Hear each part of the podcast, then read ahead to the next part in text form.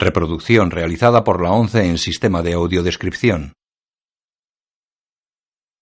El presente DVD es propiedad de la ONCE y forma parte del servicio Audesc destinado al uso exclusivo y gratuito de los afiliados de la organización. Queda prohibida en consecuencia su utilización en forma distinta a la regulada por las normas del servicio Audesc establecidas por la ONCE, así como su reproducción, distribución mediante venta o alquiler, comunicación pública o explotación en cualquier otra forma. Audiodescripción 11 2011 Millennium 2, la chica que soñaba con una cerilla y un bidón de gasolina. Año 2009, color, no recomendada para menores de 18 años.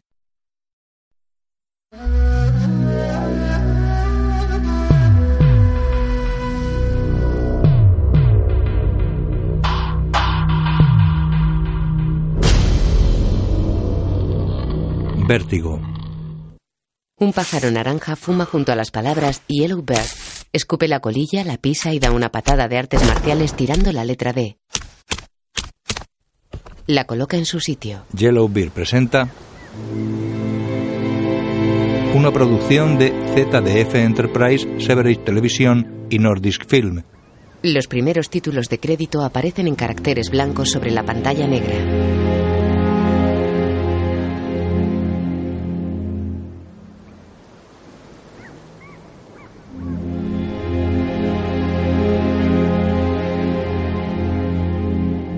Productor Soren Starmos.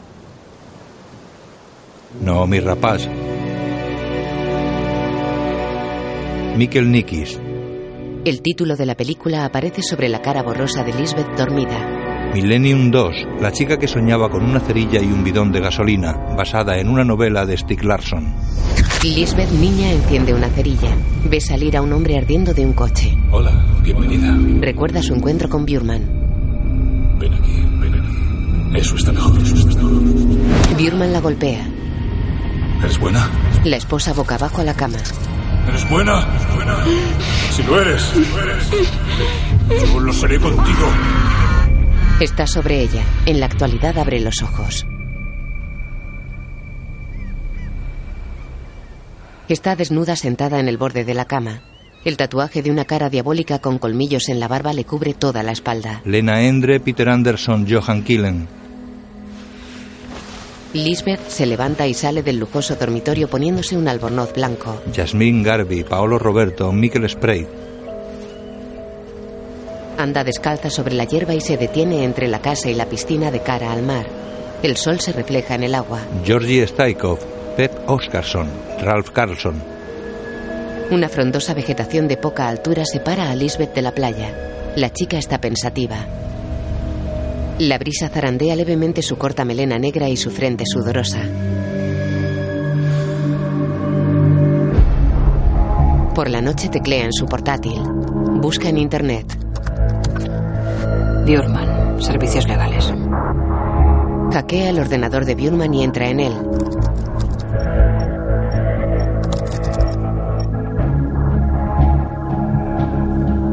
Entra en su correo.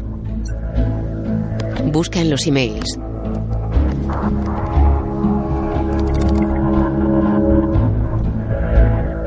Abre uno. Eliminación de tatuajes. En el correo dan a una cita en la clínica láser. Otro día en el jardín. Muy bien, señorita Salander. Le he comprado ese piso en Estocolmo, el de la calle Fiskargatan. Dentro de la casa, Lisbeth hace la maleta. Y también le he alquilado un apartado de correos en Estocolmo a nombre de la empresa Avispa. Allí enviaré regularmente la información de sus fondos, sus extractos y todos sus movimientos. Pero como ya puede imaginarse, necesito su firma. Guión Jonas Frickberg. Fotografía Peter Mokrosinski. Música Jacob Grock. Esa es la pequeña suma que le dejó su madre. Después de los gastos del encierro, claro. En el jardín, Lisbeth mira papeles y asiente. Dentro se pone unas gafas de sol, agarra su maleta y sale. Un avión de pasajeros aterriza en el aeropuerto de Estocolmo. Una película de Daniel Alfredson. Bjurman come en un restaurante. Un hombre de pelo rubio platino se acerca a él. ¿El abogado Bjurman? Sí. Es sobre una investigación policial del 93. Lisbeth Salander. Verá quien me manda quiere echarle un vistazo. Ah, muy bien. Y dime, ¿quién te manda? El hombre se sienta a la mesa. Aparenta 35 años y es corpulento y alto. Saca un papel y se lo muestra a Bjurman. El abogado lo coge y lo lee pensativo.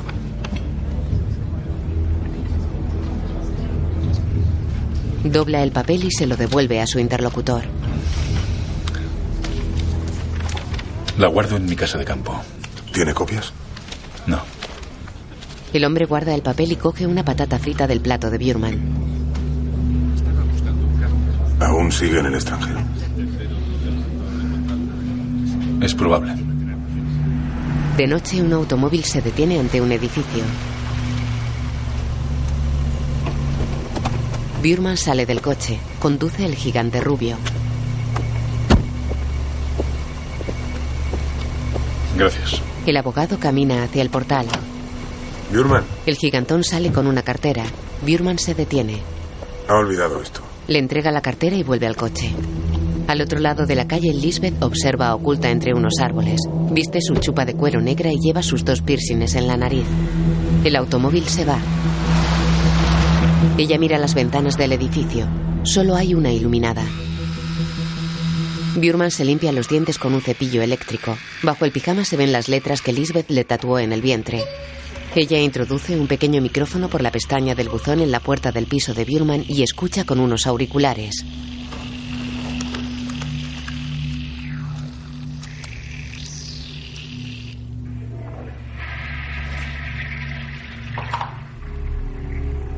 La casa está a oscuras.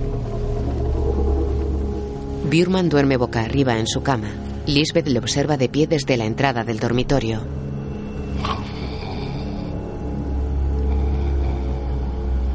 Ella se va. Ojea un cuaderno en el despacho de él. Informe de evaluación. Mira extrañada las siguientes páginas en blanco.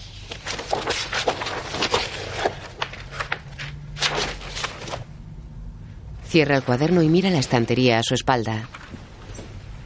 Busca en el escritorio y abre un cajón. Bjurman duerme.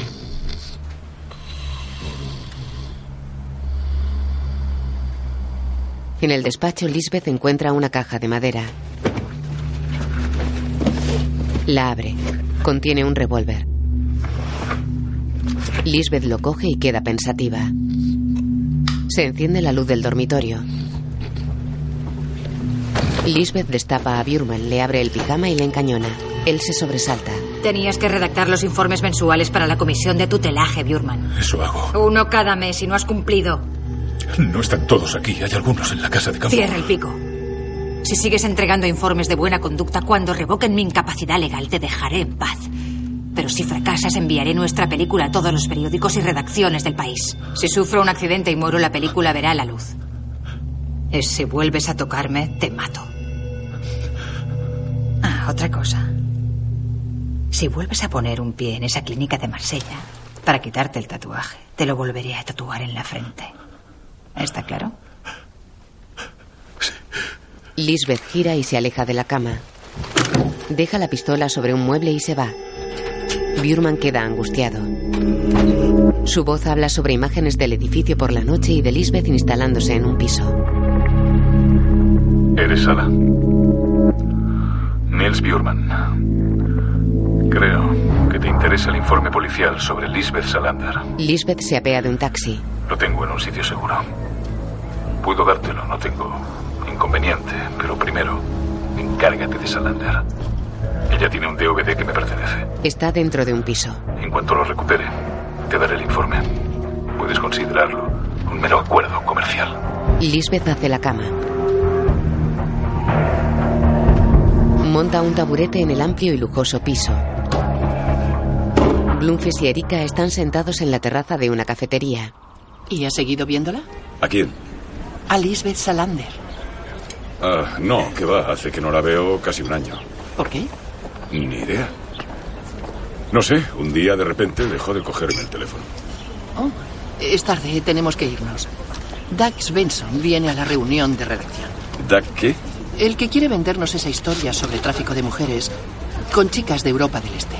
Ah, ¿y cómo es? Es freelance, joven, ambicioso, en buena forma. En buena forma, ¿eh? ¿Cuánto tiempo llevas con esto? En la editorial. Pues más o menos cuatro años. Descubrí el tema por mi novia, Mia Berman. Es investigadora y criminóloga. Y está preparando su tesis sobre trafficking. Oh, así que trabajáis en equipo. No, Mia intenta centrarse más en las chicas y yo me ocupo de investigar a los proveedores y a los clientes. ¿Y qué has encontrado? He indagado y puedo documentar una lista de clientes de cierta relevancia.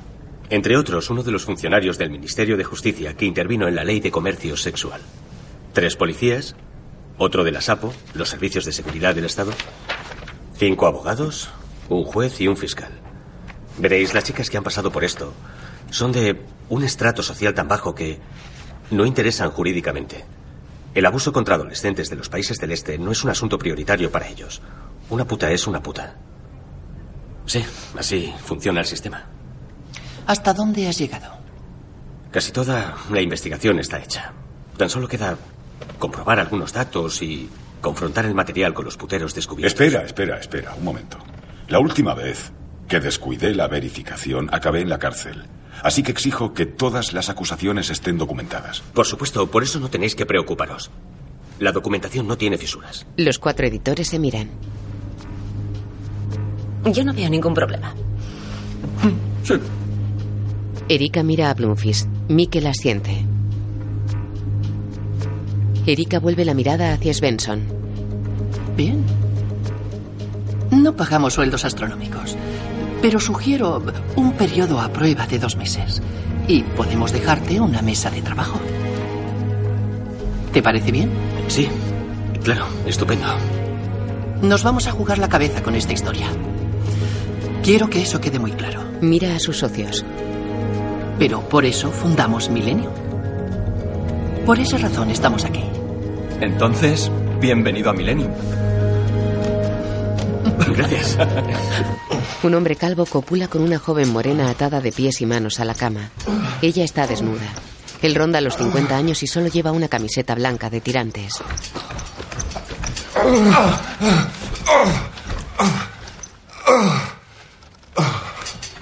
Fuera de la cama, él se sube los pantalones y quita el cinturón que ata las muñecas de la chica al cabecero. Ella se tapa el pecho.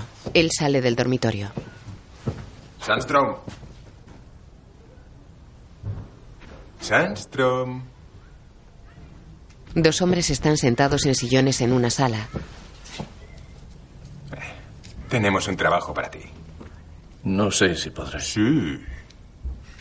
Claro que sí. Un hombre obeso se coloca a espaldas de Sandstrom en la puerta de la sala. Lisbeth baja a un andén del suburbano.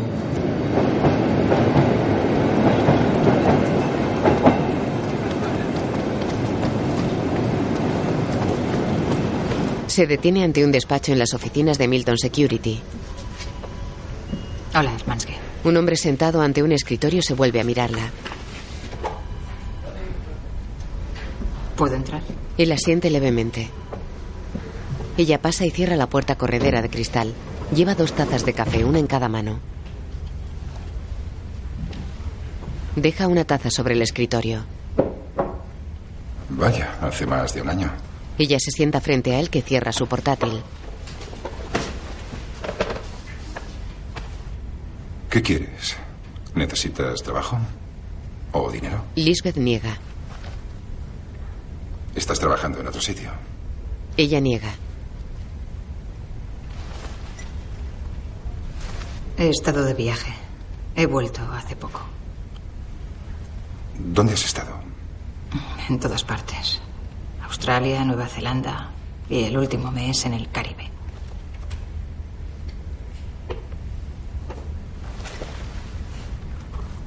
No sé por qué no me despedí. Porque, sinceramente, nunca te han importado los demás. Tratas como basura a quienes intentan ser tus amigos. Así de sencillo. Lisbeth se levanta y va a la puerta. Bloomfield te está buscando. Ha llamado por lo menos una vez al mes preguntando por ti, ¿sabes? También le importas, igual que a Holger Palmgren. Hace dos años que sufrió el infarto cerebral y no le has visitado. ¿Está vivo? Ni siquiera sabes si está vivo o muerto. Lisbeth agacha la cabeza y sale abatida del despacho. Él queda pensativo.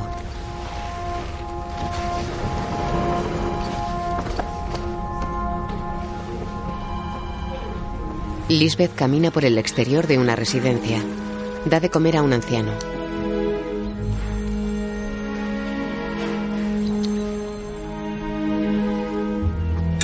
Mientras lo hace, mantiene una leve sonrisa. El anciano pone su mano temblorosa sobre la de Lisbeth y la agarra. Has estado desaparecida. No, viajando. Tenía que largarme de aquí. ¿Estabas preocupado? No, siempre te las arreglas. ¿Eres dura? Ella le limpia los labios con una servilleta. ¿Cómo te va con el. el nuevo administrador, Bjurman? Me va bien. Le da de comer. Muy bien. Y lo de tu incapacidad legal. No te preocupes por mí. Olvídalo, ya no es tu trabajo. Ya, ya. Soy demasiado viejo. Demasiado viejo. Un viejo bobo. Lo eres. Sí, hay que ser bobo para pensar así. Sí.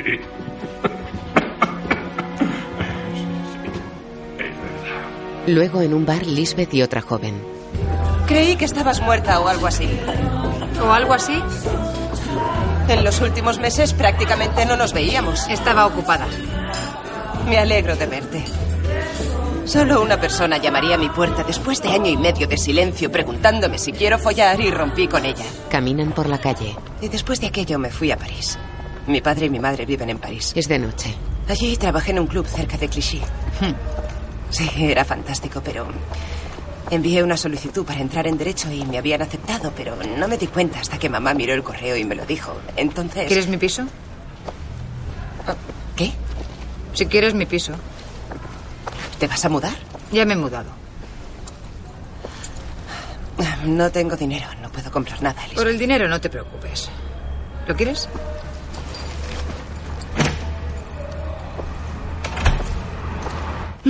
Están en la cocina. Vale.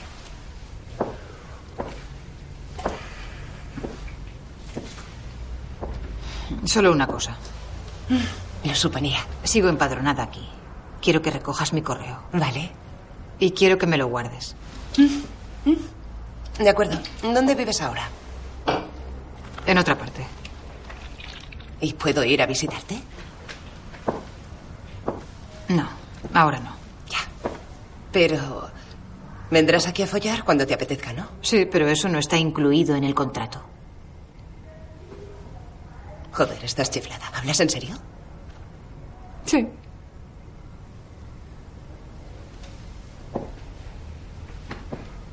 Ven aquí. Lisbeth la mira recelosa. Deja la lata de cerveza sobre la encimera y se acerca a Miriam. Mientras se besan, Miriam le quita la cazadora. Le quita la camiseta.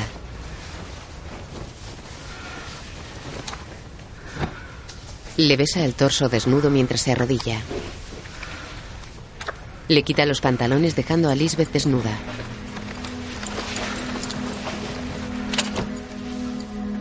Le besa el vientre.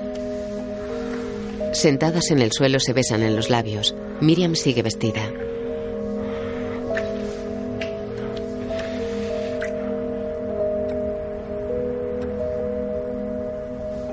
Tumbada en el suelo y desnuda, Miriam se arquea de placer mientras se toca los pechos con ambas manos. Lisbeth tiene la boca en el sexo de Miriam.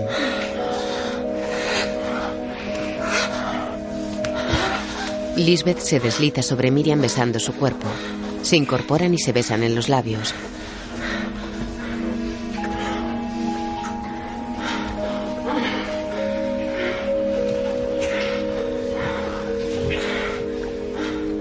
Están sudorosas y desnudas tumbadas en el suelo. Tengo una cosa para ti. Se levanta. Lisbeth fuma y se sienta en la tarima. Miriam se arrodilla a su lado y saca un pequeño paquete de un bolso. Toma. Felicidades por tu cumpleaños. No es hoy. Es del año pasado. Lisbeth lo coge y lo desenvuelve.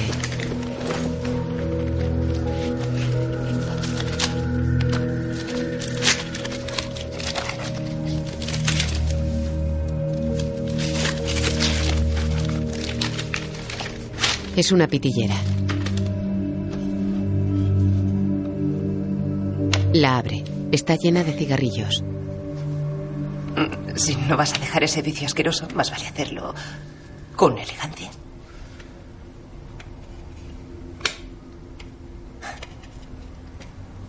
Solo tú me haces regalos. Miriam deja el bolso en el suelo. Se miran. De noche una moto pasa por la calle. Svensson está ante su mesa en Millennium. ¿Cómo lo llevas? Bloomfish se acerca. Bien. Así, así. No muy bien. Intento dar con uno de los puteros. Un policía de la Sapo. Gunnar Bjork. Pero no lo encuentro. Es como si se le hubiera tragado la tierra. Es desesperante. Bloomfish se sienta frente a él. ¿Qué tienes? Un apartado de correos. ¿Solo eso? Ah. Puedes probar con el truco del sorteo. ¿Qué? El truco del sorteo. Mira, escribes al apartado de correos diciendo que ha ganado un, no sé, móvil fantástico con GPS y que es uno de los 20 afortunados que puede ganar 100.000 coronas si participa en un estudio de mercado. Ajá.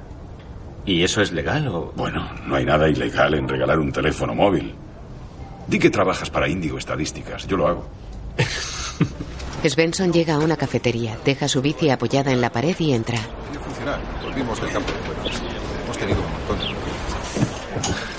Hola, cariño. Perdona. Siento llegar tarde. Se sienta junto a ella y le besa los labios. Mira, la revista va a imprenta la próxima semana, así que... Ya, ya, pero es que nadie más trabaja en esa revista. ¿Solo tú? Oye, Mía, todos trabajan como esclavos, Mm. pero yo soy nuevo y tardo más. Y... ¿Sabes? Mickey ha empezado a entrevistar a los puteros. No me digas. Es condenadamente hábil. Casi se mean encima cuando él... Ella muestra un libro. Ya está lista. Impresa. Sí. ¿Está lista tan pronto? Lee la portada. Desde Rusia con amor. Crimen organizado, trata de blancas y contramedidas sociales. Por Mia Berman. ¿Soy yo? Mi chica. Tú. Bien, tenemos que celebrar. Sí, por supuesto. Dame un beso. Bésame. Ya está Lo lista. has conseguido. Mia y Svensson circulan en bicicleta subiendo una cuesta. Cuidado. Gira, gira. Cuidado. Mikkel y otras personas comen en el jardín de una casa unifamiliar. Gracias. Huele muy bien. Soy yo quien ha estado besando todo el salón. Miguel no lo entiendo. ¿Por qué no te casas? ¿Por qué sigues soltero un hombre como tú? Por favor, tía Angelina, déjale en paz.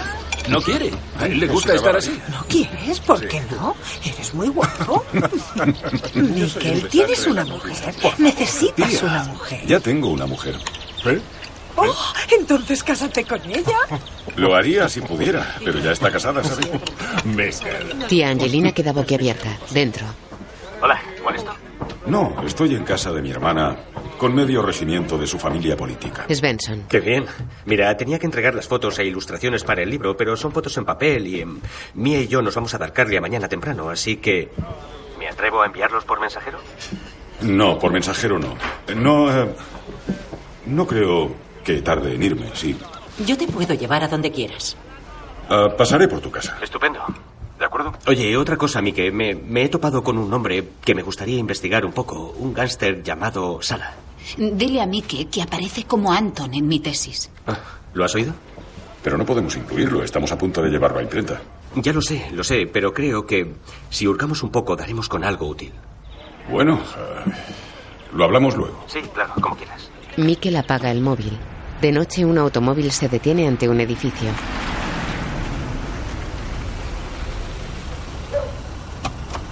Bloomfield se apea y mira a su hermana. Dos minutos. Sí. Corre hacia el portal. Cuando llama al telefonillo, un anciano abre la puerta. Mikkel se cruza con personas que caminan hacia la calle. Sube las escaleras.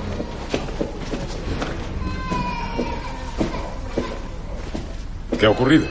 Ha sonado como un disparo. ¿Un disparo? Hace un momento. La puerta de un piso está abierta. ¿Doug? Mikkel entra en el piso. ¿Hola? ¿Hola? Svensson está en el suelo con la cabeza sobre un charco de sangre y un balazo en la sien. Mikkel retrocede. Abre la puerta del dormitorio. Una columna está manchada de sangre. Mia yace en el suelo con un disparo en la frente. Mikkel la mira boquiabierto. En la calle hay coches de policía. Fue usted quien dio el aviso. Dentro de un coche. Sí. Bien. ¿Pudo ver lo que ocurrió? No. eh, yo los encontré y... No habrían pasado más de diez minutos, no sé qué. Pero, ¿tiene una descripción? ¿Vio salir a alguien corriendo? No, El policía entrega los carnets a Mikkel y a su hermana. quizá los vecinos. Bien. ¿Vive aquí? No, solo. Había venido a visitar a Zack. De acuerdo. Ahora vuelvo. El policía sale del coche y Mikkel se cubre de los flashes de la prensa con la mano. Su hermana lo abraza.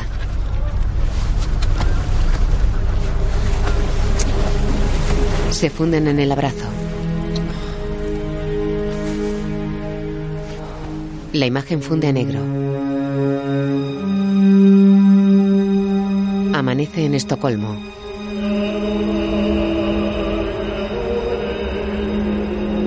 Varios hombres asisten a un oficio en una sinagoga. Un hombre con barba está sentado en un banco.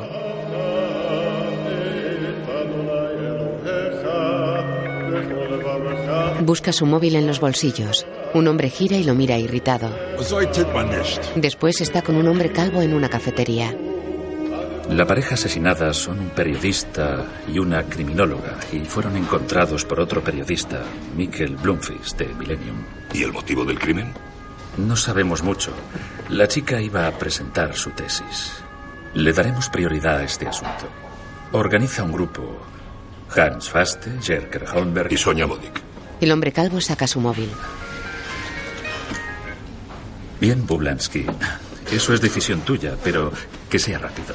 Ekstrom, Ministerio Fiscal. Se aleja con el móvil sobre la oreja. Ublansky bebe de su taza sentado a la mesa en la que ambos estaban. A ver, Mike.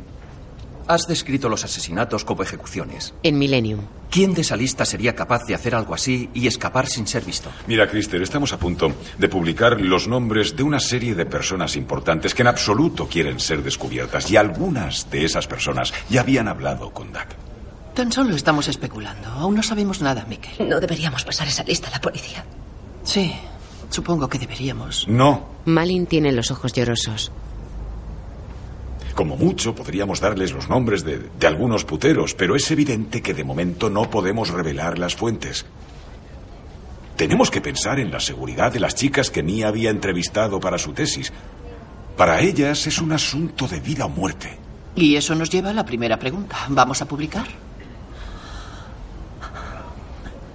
Yo creo que es lo que Doug hubiera querido. Sí, estoy de acuerdo. ¿Christer? Krister mira a sus compañeros. De acuerdo, claro. Bloomfish mira a Malin. Sí. El gigantón que estuvo con Burman registra el interior de una casa de campo. Registra el dormitorio. Registra la cocina. Registra una estantería del salón. Tira unos papeles al suelo. Queda pensativo. Entra en un coche aparcado ante la casa en un camino de tierra. El coche pasa ante un buzón que pone Burman. Un hombre llama al despacho de Bulansky. Pasa. Hola. Tenemos un primer análisis del laboratorio del arma homicida. Es ilegal, ¿no? No, ¿qué va? Es totalmente legal. Pertenece a un abogado. Es Nils Erik Burman. Comprada en 1983. El propietario vive aquí. Vaya sorpresa. Y hemos identificado otras huellas dactilares. Las de una mujer nacida en 1981. Ah, detenida por agresión en Gamla Stan, la ciudad vieja, en 1998. ¿Tiene un nombre? Ah, sí, Lisbeth Salander. Bublansky y su equipo están en el despacho del fiscal. Esa Lisbeth Salander parece una chica trastornada. La declararon incapacitada y le asignaron un administrador. Aquí no adivináis quién es. Luego Lisbeth desempaqueta en su casa. El abogado Nils Bjurman, el propietario del arma usada para matar a esa pareja. Problemática. No dejaba de entrar y salir del psiquiátrico en la adolescencia. Sospechamos que se gana la vida como prostituta. Y hay varios documentos que prueban que tiene un largo historial violento. El fiscal. ¿Tenemos alguna dirección de esa Salander? Sabemos que está empadronada en Lundagatan. La policía rodea un edificio. Dime, Faste, ¿habéis cogido ya a Salander? No, esperamos refuerzos. Aún no hemos entrado. Llámame luego. Sí, cuando hayamos terminado. De acuerdo. Sí. Adiós. Dan fotos a Basté. Madre mía. Parece que las putas ya no son lo que eran. ¿No crees? Qué asco. Menuda pinta tiene. ¿Tú te la tirarías? Tiene que haber un modo más sencillo, joder. ¿Más sencillo? No creo que necesitemos a las tropas de asalto para detener a una pobre putilla, una chica de metro y medio que no pesará más de 40 kilos. Ya estamos dentro, pero el piso está vacío. De acuerdo, entendido. Los hombres de Bublansky están en el piso de Miriam. Baste mira el correo. Baste. Desde el baño. Sí. ¿Por qué pone Salander Bu en la puerta? Ni idea. Deja el correo. Sale de la cocina. Un autobús pasa ante el edificio de Burman. Sonia llama a su puerta y marca en su móvil.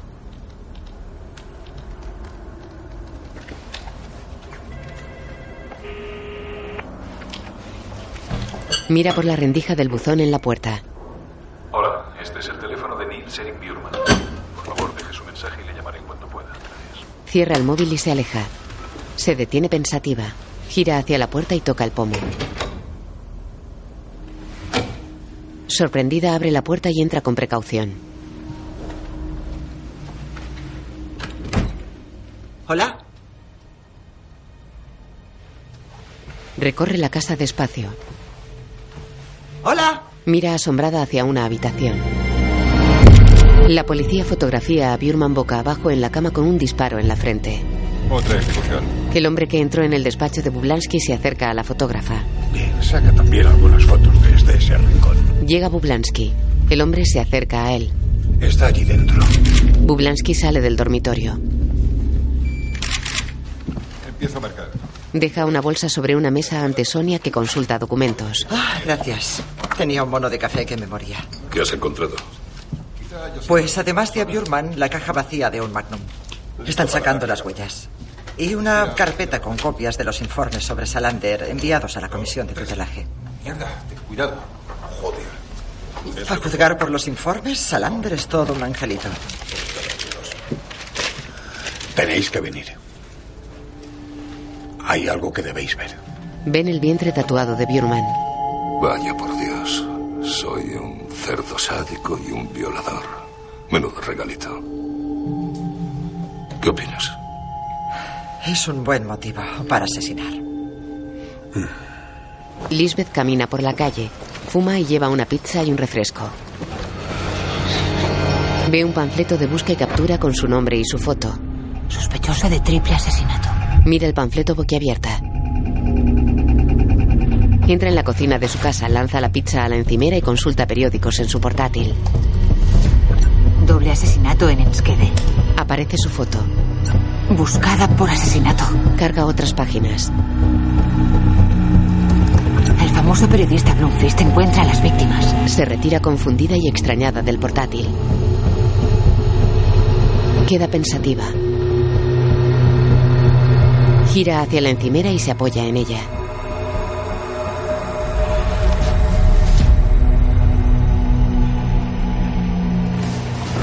Después en la tele. Esta tarde fue encontrada otra persona asesinada. El hombre, un abogado de 56 años y trabajador social, fue encontrado muerto de un disparo en su piso de Estocolmo.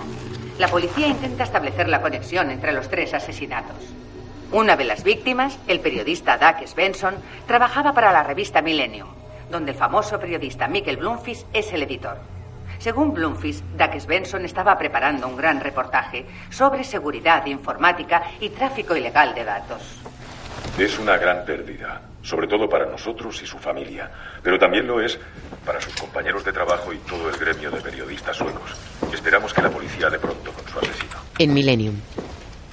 ¿Por qué has dicho eso? Es la verdad. Doug estaba especializado en seguridad informática. Habíamos hablado de publicar un texto suyo después de la historia de trata de blancas.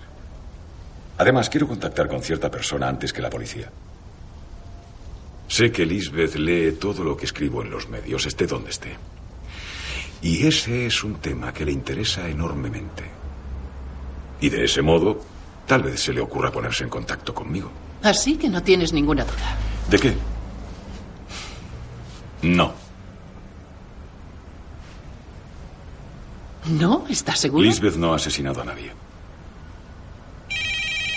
Ambos miran sorprendidos el teléfono. Ese es el teléfono de Doug. Ya lo cojo. Se levanta.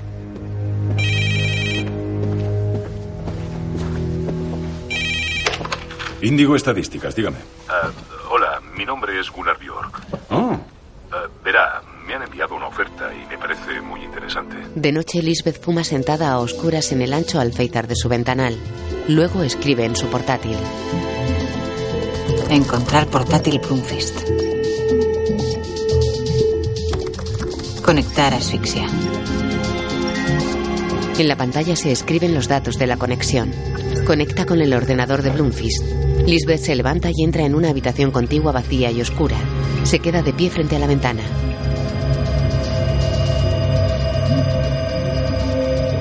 Se copian archivos de Bloomfist. Hay fotos de mujeres con la cara borrosa en ropa interior y posturas provocativas. Datos y fotos en blanco y negro del caso Bunker. Lisbeth fuma sentada en el suelo de la oscura habitación. Luego lee un periódico digital. Encontrado el cadáver de Irina. Abre archivos de Bloomfist. Investigación de Doug Svensson. Accede a un listado de prostitutas. ¿Y qué documentos buscaba? Mis correos con Doug Svensson o su material de investigación, todo eso. Krister y Bloomfist en la calle. ¿La puedes rastrear? No. Es muy lista. Tiene motivos para mantenerse alejada. Caminan entre la gente. ¿También crees que es culpable? Yo no digo nada. Sé que ella no lo ha hecho. Al menos esta vez no. Miriam está al teléfono en su casa. Pero mamá, por favor, ¿por qué me preguntas eso? No, joder, la casa está hecha un desastre. Un asco. No, no digas tonterías. ¿A la policía para qué? Pero si lo han hecho ellos. No, no lo sé. Ha desaparecido. Yo qué sé. Tú no la conoces. Espera. Llaman a la puerta. Deja el teléfono y abre. Hola, Miriam. Tony Escala, periodista. ¿Sabes que tu amiguita es sospechosa de un triple asesinato? Has estado en el extranjero con Lisbeth Salander, ¿verdad? ¿Lo puedes confirmar? ¿Sabes dónde está ahora? Miriam, Miriam, tienes que hablar con los medios tarde o temprano. Yo puedo ayudarte. ¿Por qué no me la cuentas? mierda, largo, cerdo asqueroso! El periodista hace un gesto de impotencia al fotógrafo. Mikkel y Bublansky están en una cafetería. Aquí tiene, un expreso doble. Muchas gracias. De nada. ¿Por ¿Por qué cree usted que Lisbeth Salander es inocente? Porque no tenía ningún motivo para matar ni a Dag ni a Mía, y aún menos a Mía. Iba a publicar una historia de trata de blancas, algo que Lisbeth detesta. Lisbeth odia a los hombres que maltratan a las mujeres. Bien, pero tenemos pruebas de que Lisbeth Salander estuvo en el lugar del crimen. ¿Han encontrado sus huellas dactilares? Podemos relacionarla con el arma del crimen. Es posible, pero eso no significa que ella les matase. ¿Y a Bjurman? ¿Su administrador? Creo que la respuesta está en el material de Doug Spencer. Esto es un asunto policial. No necesitamos aficionados con teorías absurdas. No es ninguna teoría. Estoy convencido de que Lisbeth no asesinó ni a Doug ni a Mia. Así que voy a encontrar pruebas. Voy a descubrir al verdadero asesino. Y después escribiré un artículo que a usted y a sus colegas les va a tocar los huevos muchísimo. Se aguantan la mirada. Bublansky se toma el café. Se levanta y sale de la cafetería. Dentro, Bloomfish bebe de su taza. Un ferry pasa junto a una boya con el letrero Cabel. Mikkel está en el barco. Sí, diga. Sí, hola Bjorn, soy el de Índigo. Ah, el del sorteo. Le dije cómo llegar hasta aquí. Sí, sí, no hay problema. Estupendo, bien. Eh, respecto a lo del teléfono que ofrecían, ¿sigue en pie? Sí, es usted uno de los 20 afortunados. El coche de Mikkel entra en una finca vallada. Se detiene antes de llegar a la casa. ¿Nos hemos visto antes? No. Su cara me suena. En la cocina, Bjorn sirve dos tazas. Me habrá visto en los periódicos. Ajá. ¿Cómo se llama? Mikkel Bloomfield, soy periodista. Trabajo en la revista Millennium. ¿Millennium? Eh, No sabía que se dedicaban a los estudios de mercado. Sí, de vez en cuando. Ya. Quiero que eche un vistazo a estas tres fotografías y que luego me diga, con franqueza, cuál de las tres modelos le gusta más. Bien. Las pone ante él. Primero tenemos a Lidia Komarova. Tiene 16 años y es de Minsk, Bielorrusia. Luego tenemos a Mian So-hun. Esta es un poco mayor, pero no se nota. También la llaman Yo-Yo, desde Tailandia. Y luego viene Silvia, cuyo verdadero nombre es Yelena Barasova. 19 años, de Tallinn. Usted contrató los servicios sexuales de estas mujeres. Así que voy a hacerle una sencilla pregunta. ¿Cuál de ellas era la mejor? Eh, ¿Se trata de una broma? ¿No?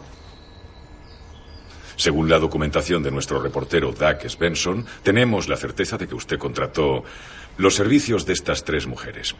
¿Se puso en contacto con usted? ¿Quién? Doug Svensson. Nunca he oído ese nombre. Quiero que se vaya. Ah, sí, no tardaré mucho.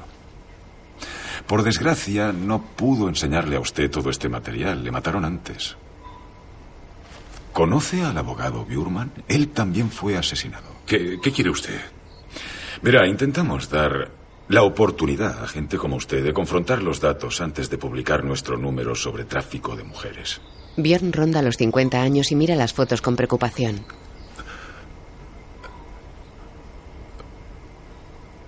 Oiga, no, no comprende que va a destrozar mi vida si publica esto. Así es. Se aguantan la mirada sentados a la mesa frente a frente. Lisbeth se enciende un cigarrillo en su casa. Sigue mirando el listado de prostitutas en el ordenador. Lee la ficha de Irina Hamuyarvi. Verake Sandstrom. Visitas frecuentes a Irina H. Se fija en un nombre. Anthony Walasala. Abre la página web de Sandstrom. Verake Sandstrom, periodista. Currículum. Se fija en la dirección. Sandstrom camina por el jardín de su casa. Es calvo de unos 50 años. Lleva una cartera y se acerca a la puerta. La cámara se acerca a él por la espalda. Una mano enguantada le agarra el cuello y la otra le da una descarga. La imagen funde negro. Dentro de la casa, Lisbeth está arrodillada ante una mesa. Sandstrom está atado en el suelo. Lisbeth está maquillada de blanco. Una línea roja cruza su cara en diagonal. Se levanta. La cuerda pasa por el cuello de Sandstrom. Venga, arriba. Tira de la cuerda.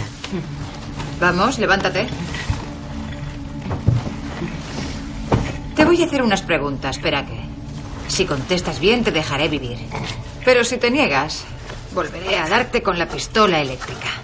100.000 voltios. Si me mientes o contestas con evasivas, ya sabes qué te espera. Tus músculos dejarán de responder y te ahorcarás tú solo.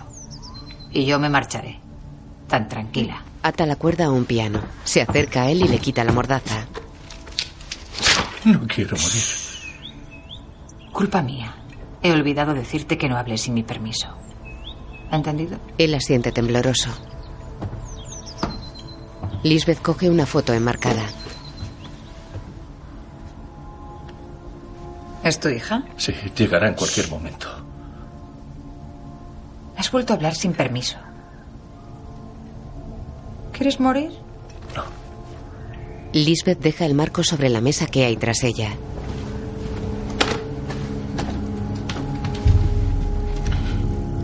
En enero visitaste a Irina Hamujarbi en Norsborg por primera vez. ¿Por qué? Eh, No, eh, no lo sé. La deseaba. Era bonita. ¿Bonita? Sí, muy guapa. ¿Y eso te daba derecho a atarla y a follártela? Se acerca a él con la pistola eléctrica en la mano.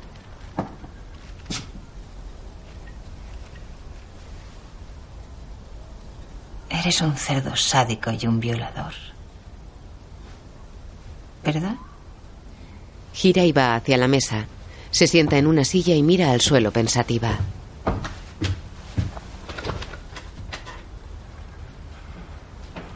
Mira a Sandstrom. ¿Quién es Sara? No lo sé. Te estabas portando bien, no lo estropees ahora. No tengo ni idea. El periodista que mataste me preguntó lo mismo. Si lo supiera, te lo contaría. Solo hablé con alguien que dijo que se llamaba Sara un minuto por teléfono. ¿Por qué? Querían que trajera un coche con anfetaminas desde Tallinn. Yo no quería hacerlo. Unos días después volvieron y me dijeron que ya no podía echarme atrás. Y me obligaron a ir con ellos Sigue. a una especie de almacén. Lo primero que vi fue a un tío tumbado sobre el suelo, machacado a golpes. Y él estaba allí. ¿Quién? ¿Sala? No, un gigante rubio, puro músculo. Solo le había visto una vez. Daba miedo. Su nombre. No me lo dijo. ¿Y qué pasó? El rubio le levantó y le sentó en una silla delante de mí. Luego le puso sus enormes manos alrededor del cuello. Oí cómo le rompió la nuca. Lo mató y me obligó a verlo todo.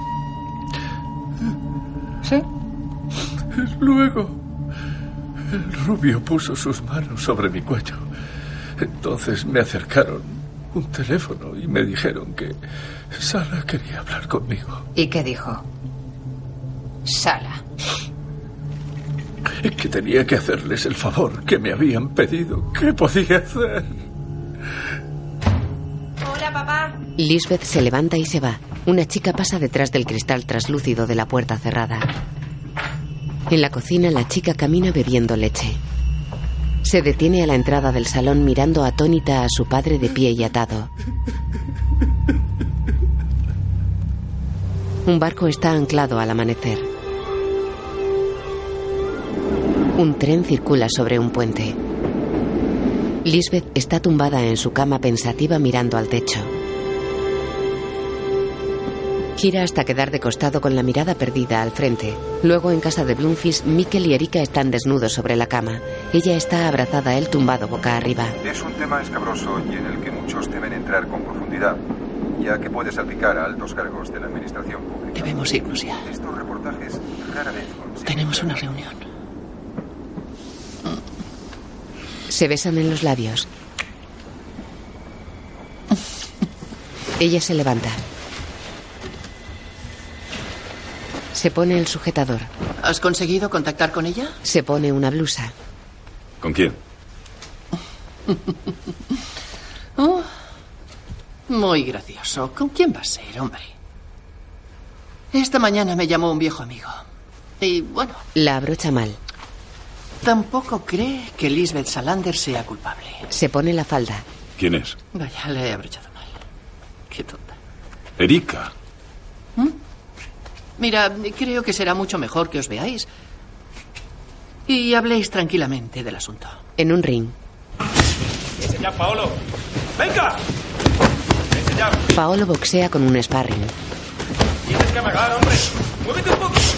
¡Venga, venga! Eso es. No te rindas. ¡Ya lo tienes! Bloomfish entra. Así que conoces a Lisbeth. La conozco bastante bien. Boxea conmigo desde los 17 años.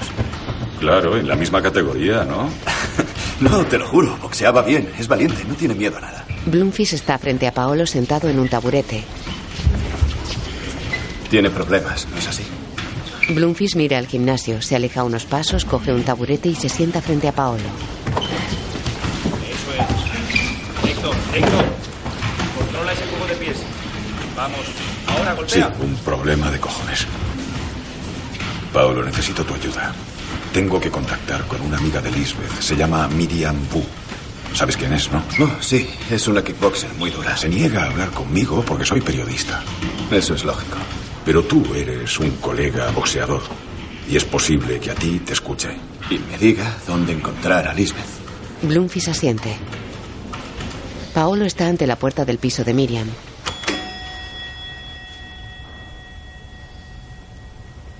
Sale a la calle y camina hacia su automóvil. Es de noche. A su espalda Miriam camina hacia su portal. Paolo entra en su coche.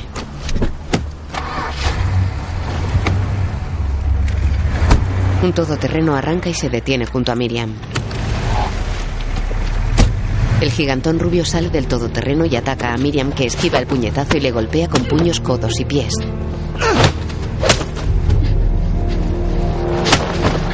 El gigantón le da un puñetazo y la noquea. Por el retrovisor exterior, Paolo ve cómo la mete en el todoterreno. Paolo sale del coche y corre hacia ellos. El todoterreno se marcha. Dentro de su coche, Paolo va tras ellos. El todoterreno gira en un cruce. Paolo se detiene en el cruce y se pone el cinturón de seguridad. El tráfico en la otra calle es intenso. Vamos. Paolo se cuela.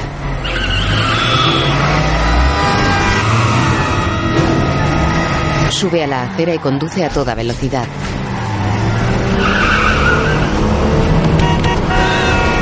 Los peatones se apartan. El todoterreno gira a su izquierda en una intersección. El coche de Paolo sigue por la acera. Llega a la intersección y toma el camino del todoterreno.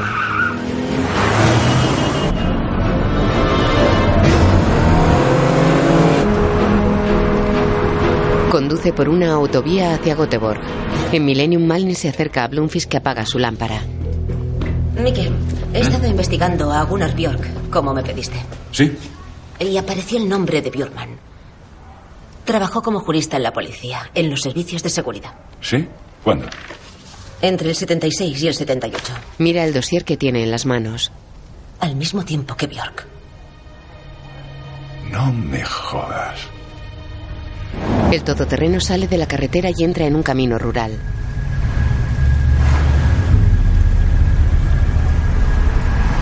El coche de Paolo llega tras él y entra por el mismo camino.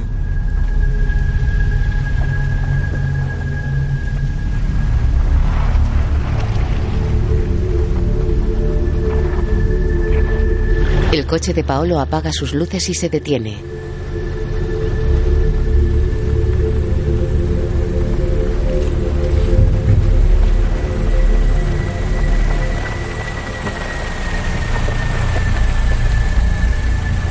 El todoterreno para junto a otro coche frente a una nave.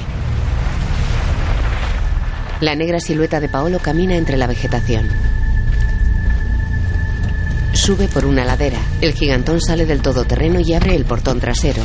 Paolo camina entre la vegetación que rodea la nave. El gigantón carga a Miriam a hombros como si fuera un fardo. Otro hombre enciende la luz interior de la nave. El gigantón cierra el portón trasero del coche y entra en la nave con Miriam. Paolo ve cómo el todoterreno se aleja.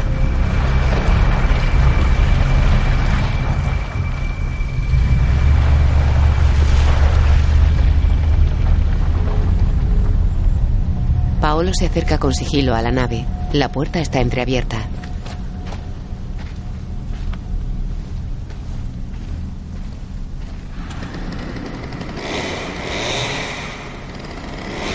Paolo llega a la puerta. ¿Dónde está? ¿Quién? Lisbeth Salander. No lo sé, ya te lo he dicho. Respuesta equivocada. El gigantón da una bofetada a la chica que tiene las manos atadas a la espalda. Tienes otra oportunidad. O la pongo en marcha. Se acerca a ella con una sierra mecánica. Paolo entra y golpea al gigantón por la espalda. El rubio se levanta y recibe los puñetazos sin inmutarse. ¡Vete, Miriam! El gigantón derriba a Paolo de un puñetazo. Miriam se levanta y patea la cara del gigantón. Le esquiva y le patea el estómago. El gigantón le agarra el cuello con una mano, le golpea el estómago con la otra y le patea la cara. Paolo se levanta y boxea con el gigantón esquivando todos sus golpes. Le patea la entrepierna y se lanza con las rodillas sobre su cara. El gigantón se tambalea hacia atrás sin caer. Paolo lo mira asombrado. Siguen peleando mientras Miriam permanece inconsciente en el suelo. Paolo esquiva los golpes del gigantón y le lanza puñetazos y patadas. Paolo se mueve por la nave esquivando las embestidas del gigantón. El gigantón le agarra las solapas y lo lanza contra unas cajas de madera. Le da un cabezazo y lo tira al suelo. Lo patea antes de que se levante. Paolo intenta levantarse de nuevo y es pateado. Se levanta y el gigantón le tumba de una patada en el pecho. Le agarra la pechera y lo noquea de un puñetazo. El gigante rubio se aparta de Miriam y Paolo, ambos sin sentido, en el suelo. Sale de la nave. Atranca la puerta con una barra de hierro que sujeta con un candado y se aleja. Dentro Miriam y Paolo yacen sin sentido en el suelo. Ella sigue con las manos atadas a la espalda. El gigantón echa el contenido de un bidón sobre las paredes de la nave.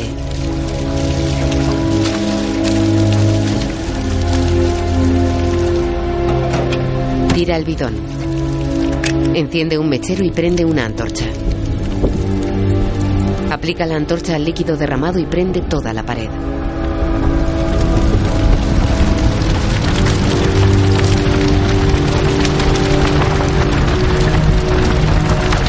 Dentro de la nave el humo llega a Miriam.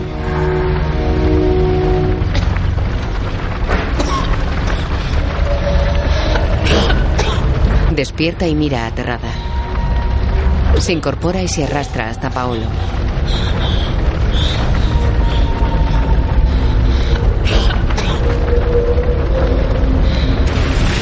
Le da patadas en los pies.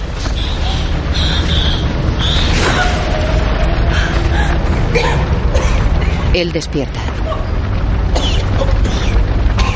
Fuera el gigantón se acerca a su coche y mira la nave. Dentro Paolo y Miriam van abrazados hasta una pared.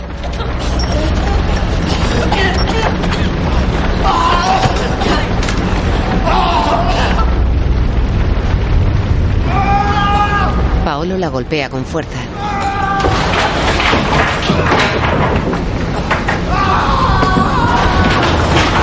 Fuera el gigantón sigue mirando cómo las llamas devoran la nave. Paolo y Miriam salen por la parte trasera sin ser vistos por el gigante y se internan en la vegetación. El gigante se mete en su coche. Y se marcha.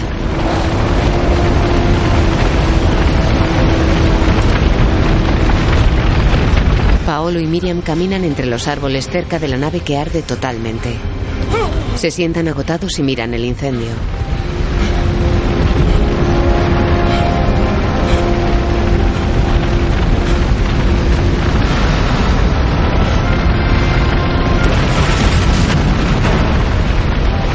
En una casa un móvil está sobre una mesilla. Bloomfish lo coge adormilado desde la cama. Diga. Escucha, soy Paolo. Estoy en el Hospital del Sur con Miriam Bo. ¿Qué? Es mejor que vengas cuanto antes. Mikkel bebe de una taza en la cocina. La deja en el fregadero y se aleja. Coge las llaves y su cazadora. Mira hacia el portátil que tiene abierto sobre una mesa. Se acerca a él y lee.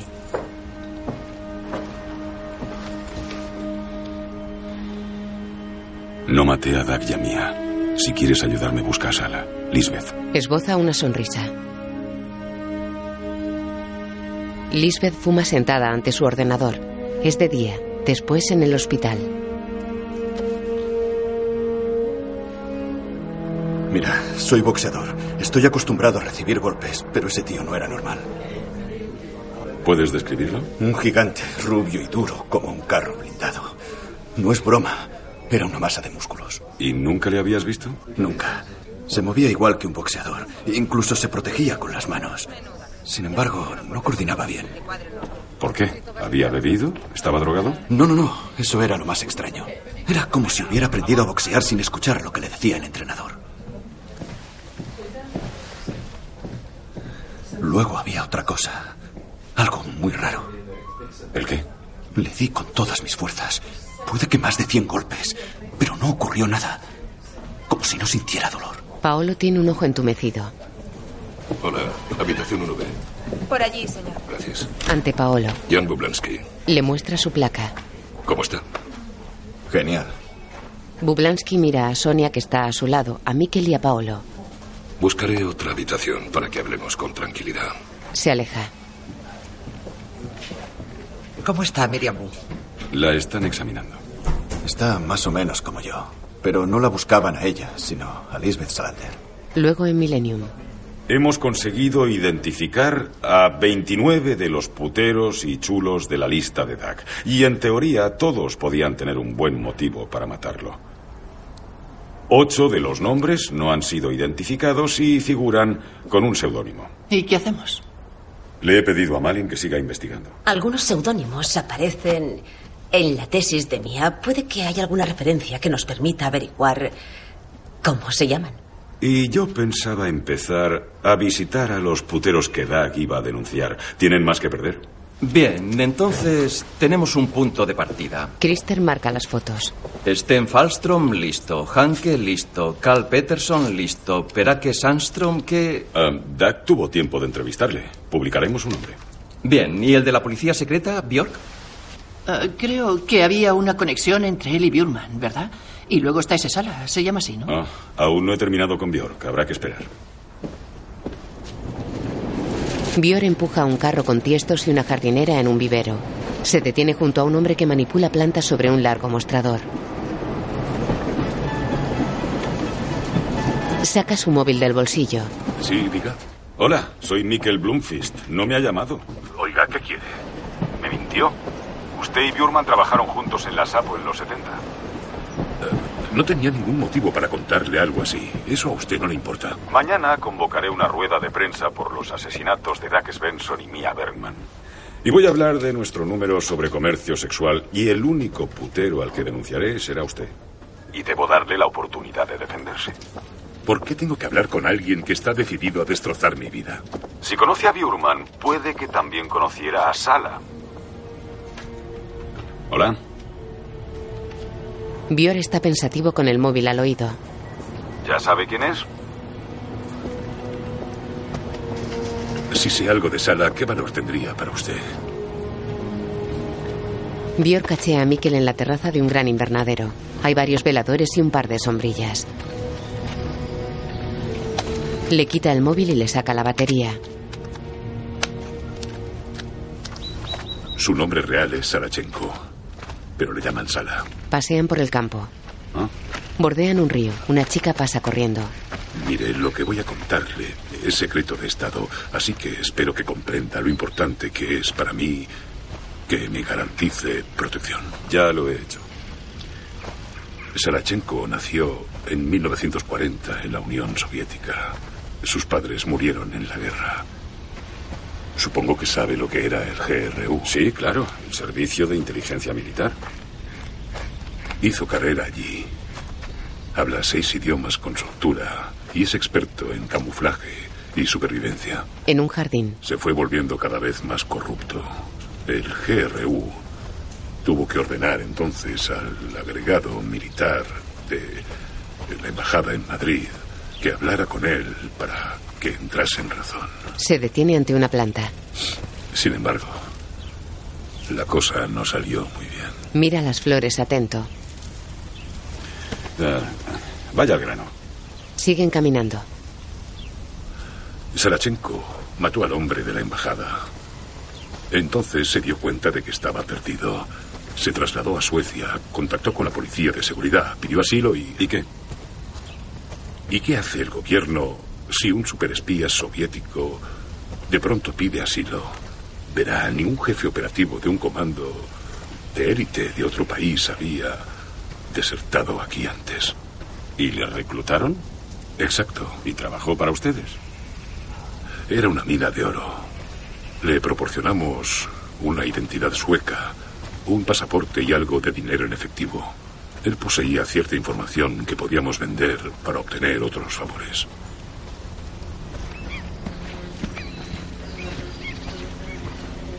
¿Y Bjurman? ¿Qué tiene que ver? Bjurman. Ah. Éramos jóvenes, tendríamos 25 o 30 años. No estábamos preparados para manejar a un tipo como él, como Sarachenko. Se presentó el día de las elecciones del 76. No había ni un alma. La comisaría estaba vacía. Los demás o bien tenían el día libre o estaban de vigilancia. Yo estaba de guardia solo y recuerdo que lo tomé por un refugiado normal y avisé a Bjurman para el papeleo. Fue una casualidad que Bjurman se involucrara en el asunto Sarachenko. No me digas. Sí, en serio. Mira la flor de una enredadera. Vaya, una campanilla. ¿Qué? Así es como se llama. Después junto al invernadero. ¿Y dónde está Salachenko? No lo sé. Fui su contacto hasta 1985. Luego me reasignaron. Pasan dos mujeres empujando coches de bebé. Mm. Le dieron una identidad nueva y un nombre sueco. ¿Cuál es su nombre sueco, Björk? No voy a decírselo. No escurra el bulto. Quería saber quién es Sala y ya se lo he contado. No diré nada más hasta que sepa que va a respetar nuestro acuerdo. Creo que Salachenko ha cometido tres asesinatos. La policía sigue una pista equivocada. ¿Por qué está tan seguro de que Lisbeth Salander no lo hizo? Porque creo que lo hizo Salachenko. Error. Se equivoca. Sala no ha disparado a nadie. Tiene 69 años y es discapacitado. No puede ir sin muletas. No podría ir por ahí disparando a la gente. Para matar a alguien, tendría que ir en una ambulancia. Ahora espero que no aparezca mi nombre en los periódicos.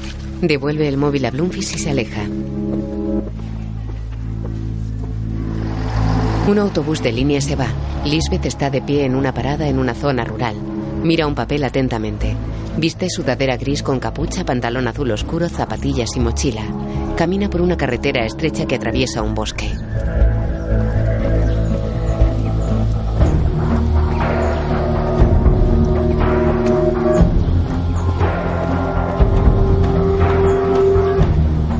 Continúa por el camino de tierra que llega hasta la cabaña de Bjurman.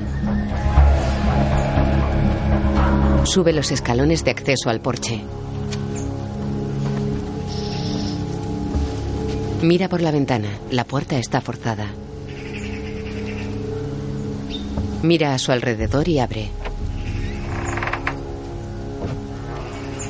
Dentro el salón está revuelto y el suelo lleno de papeles. Lisbeth pasa y se quita la capucha. Lleva una gorra negra.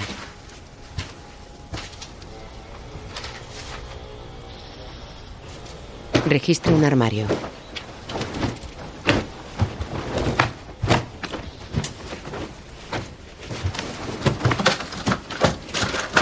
Mira papeles en el suelo del salón.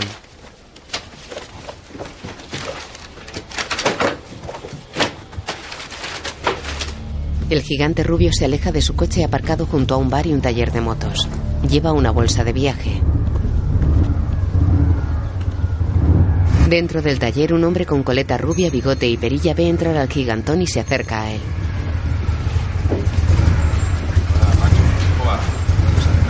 El gigante abre la bolsa.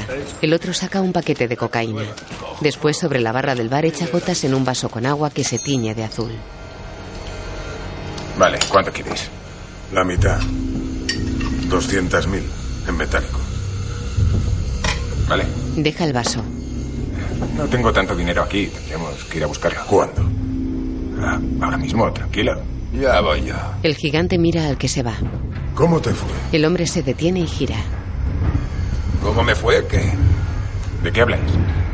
Esa casa en el campo. La de Burman, que teníais que quemar.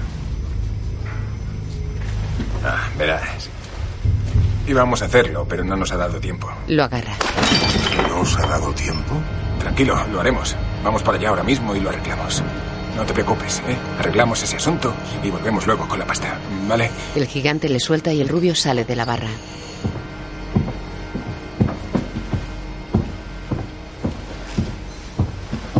Os espero aquí. Pone la bolsa sobre la barra. Los dos hombres se alejan en motos.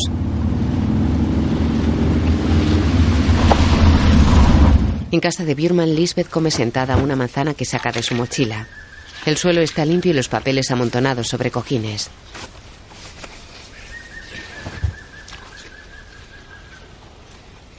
Sale de la casa de madera. Se pone la capucha. Se fija en una escalera de mano tirada en el suelo. Apoya la escalera en una pared exterior y sube por ella. Quita un trozo de madera de la pared. Dentro del hueco hay una bolsa. Lisbeth la coge. Dentro de la casa saca la caja de cartón que contiene la bolsa y la abre. Saca las carpetas que hay en la caja y las abre. Contienen su historial. Las motos circulan por la carretera cercana a la cabaña de Bjurman.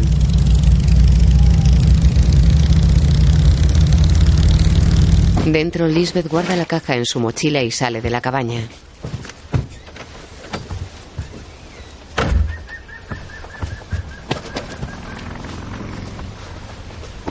Mira hacia la casa, se quita la mochila y la deja en el suelo. Se acerca al lateral de la casa que aún tiene la escalera apoyada en la pared. Apaga el cigarrillo en la escalera y se guarda la colilla. Quita la escalera. Se detiene y mira a las motos que llegan.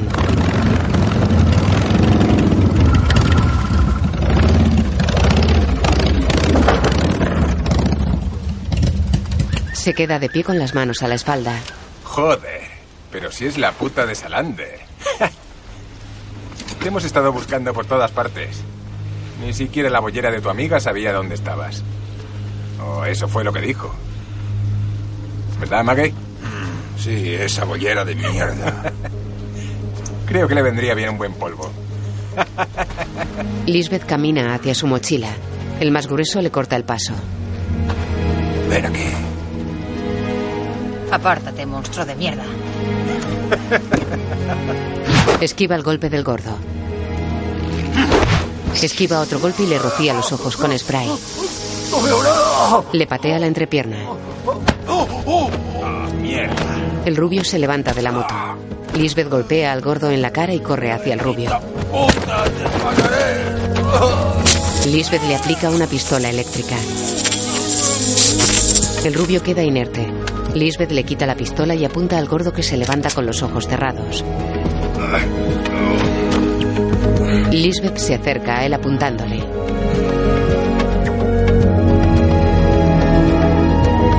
Le dispara al pie. Lisbeth circula en una de las motos. Conduce por una carretera bordeada por árboles y abundante vegetación. La moto es una chopper de manillar abierto y horquilla cromada.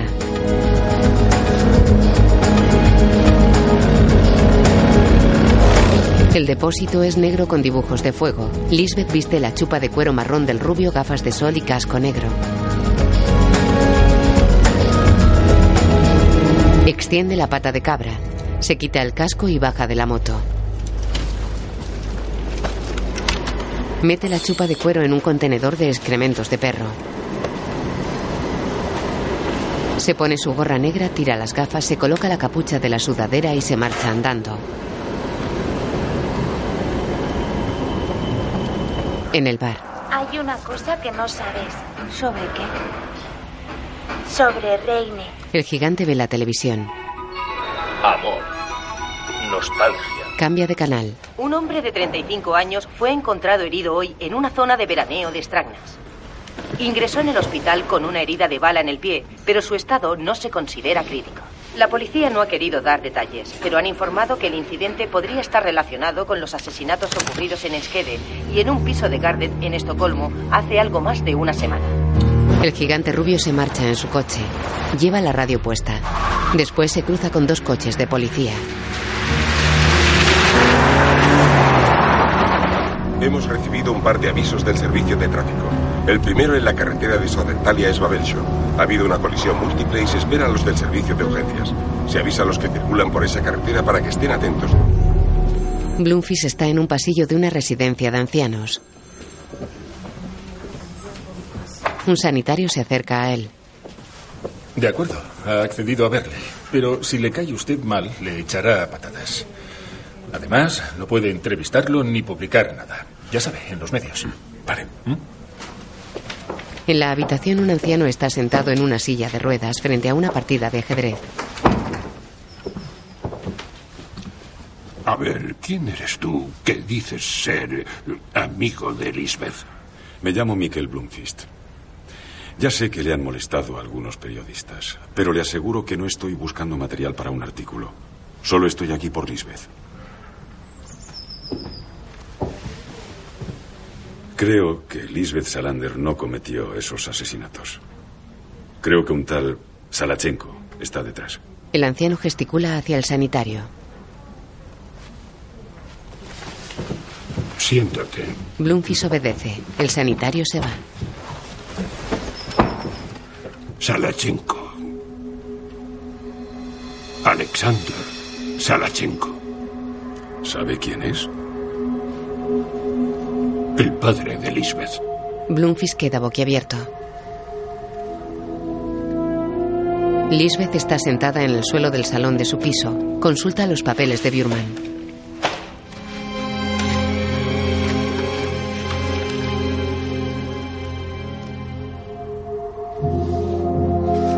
En la residencia de ancianos. La madre de Lisbeth se llamaba Agneta Schollander. Tenía solo 17 años cuando conoció a Salachenko.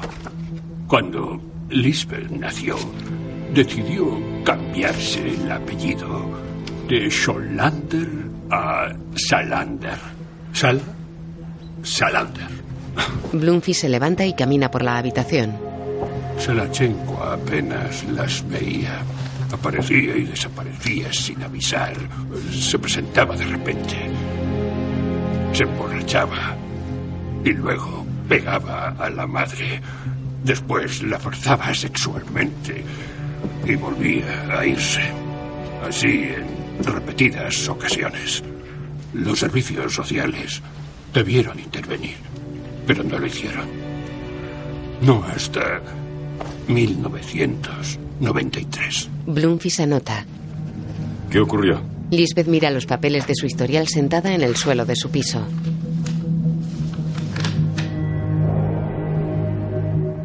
Lisbeth tenía ya 12 años. Salachenko se rió cuando Lisbeth encontró a su madre inconsciente en el suelo de la cocina. Él se metió en el coche, pero Lisbeth salió corriendo y le tiró un cartón de leche lleno de gasolina y una cerilla encendida. La niña Lisbeth tira una cerilla al interior del coche. Su padre sale en llamas del coche y cae al suelo. Aquel hombre salió del coche en llamas. Cielo santo. Pero esta vez, por desgracia, hubo consecuencias. A Lisbeth la enviaron al psiquiátrico infantil San Estefan de Uppsala. La madre permaneció ingresada desde entonces. Nunca se recuperó. Decían que era un trastorno mental y que... Peter Teleborian. Él la internó en el manicomio. eh, fue él. Pero su padre, Alexander Salachenko, no fue condenado. La madre que nos parió. Lisbeth lee un papel firmado por Peter Teleborian. Bublansky sale de un edificio, sube unas escaleras hasta la calle y entra en el coche de Blumfis. Es de noche.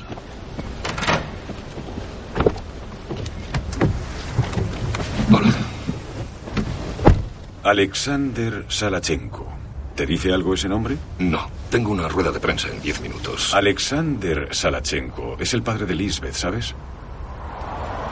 Ella intentó matarle en 1993 y hubo una investigación policial. Pero esa investigación la llevó a cabo la policía secreta. ¿Ah, sí? ¿Por qué? Porque Alexander Salachenko trabajaba para la SAPO. Han borrado su rastro. Oficialmente no existe, no consta en el registro civil. ¿Cómo has conseguido esa información si es tan secreta? Quiero que encuentres los archivos de esa maldita investigación. Seguro que están allí dentro. Bublansky queda pensativo. Creo que pueden llevarnos hasta Salachenko. Estoy seguro de que él está implicado en los asesinatos de Emskede y también que tiene algo que ver con el abogado Bjurman. Y la inocente es Salander, ¿no? Pienses lo que pienses, sus huellas están en el arma homicida. Sí, ya sé que suena extraño. Demasiado, no lo entiendo. No sé por qué defiendes a Salander con tanta vehemencia. ¿Por qué no se entrega si es inocente? Porque Lisbeth es... Una persona un tanto particular. Blomfist. Me preocupa tu obsesión por fabricar pistas con todo el revuelo que se ha montado. Ya tenemos bastantes problemas. No necesitamos la ayuda de un detective amateur. Sale del coche. Bloomfield se va. Con peluca rubia, Lisbeth coge productos del arcón de congelados de un supermercado. Hasta la próxima. Se retira de la caja con dos bolsas llenas. Antes de salir, lee la primera página de un diario. El boxeador Paolo Roberto salva a una mujer de un incendio provocado. Están las fotos de Miriam y de Paolo. Al atardecer camina con las bolsas por la calle. Luego ve la tele. ¿Siguen considerando a Lisbeth Salander un peligro público? Es innegable que ha disparado al menos a una persona, por lo que va armada. Naturalmente, estamos ansiosos por dar con ella. ¿Saben quién está detrás del secuestro de Miriam? Um, a eso responderá el responsable de la investigación, Jan Bublansky. En relación con el tiroteo de esta mañana, hemos identificado a un hombre que posiblemente fuera el conductor de la furgoneta en el intento de secuestro esta semana. ¿Fue quien recibió el disparo? Sin comentarios. Um, en cuanto al responsable de la brutal paliza que recibieron Miriam Boo y Paolo Roberto, eh, de momento no tenemos pistas. Pero supongo que deben tener ustedes alguna descripción. Sí, basándonos en los testimonios de testigos que, que hemos recibido, hemos podido crear un retrato robot del agresor. Muestra el retrato. Se trata de un hombre muy alto y musculoso, de unos 35 o 40 años. Complexión atlética, pelo rubio corto. Tendrán la foto a su disposición después de la... Lisbeth le recuerda dando el maletín a Bjurman y la matrícula de su coche. La policía también dijo en la rueda de prensa que todavía no habían logrado detener a la mujer de 28 años que efectuó el disparo. Según ellos, después del tiroteo, huyó en moto de la urbanización de Stalarholmen, situada en las afueras de Strangnas, una zona típica de veraneo. Hay indicios de que podría tratarse de un ajuste de cuentas entre bandas rivales, pero la policía... Joder, no han entendido nada. Estoy harto. En Millennium ven la tele. No escucha, no ve más allá de sus narices. Si la policía da con Lisbeth, me temo que podría ocurrir cualquier cosa. ¿A dónde vas? A mi casa. ¿Quieres que te acompañe? No, no sería buena compañía. Ah, por Dios, no digas estupideces. Ya sabes que eso no me importa. Bloomfield se va. Camina por la calle. Está anocheciendo.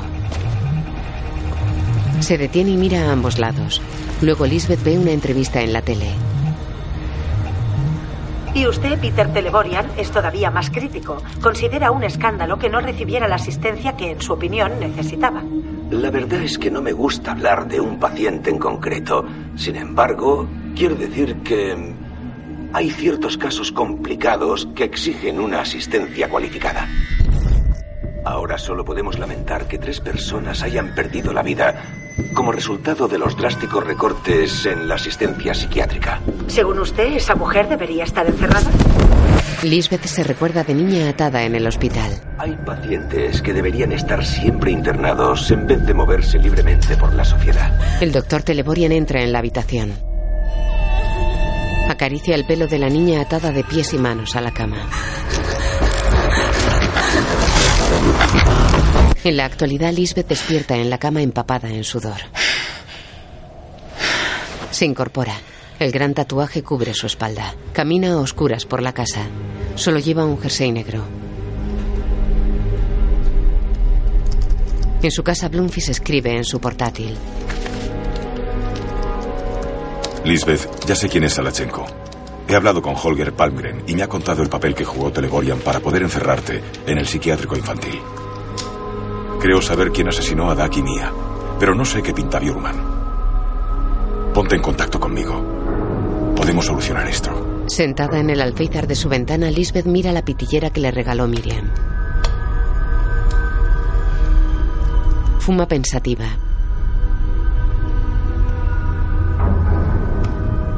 Luego escribe en su portátil. Dirección General de Tráfico. Propietario de vehículo. La matrícula del coche del gigantón pertenece a una empresa de alquiler. Bloomfish duerme. Su ordenador se pone en funcionamiento. Se abre una ventana y aparece el texto. Gracias por ser mi amigo. De noche, en el exterior del hospital, todo está en calma. En un pasillo interior, una enfermera cierra una puerta y entra en una sala. Alguien cruza con sigilo el pasillo. Miriam duerme en su cama. Una sombra la cubre y una mano tapa su boca. Tranquila, soy yo. Soy yo. Lisbeth lleva la peluca rubia. Tranquila. Le muestra el retrato robot del gigante rubio.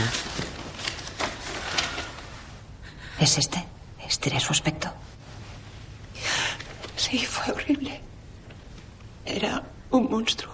Lisbeth la mira pensativa.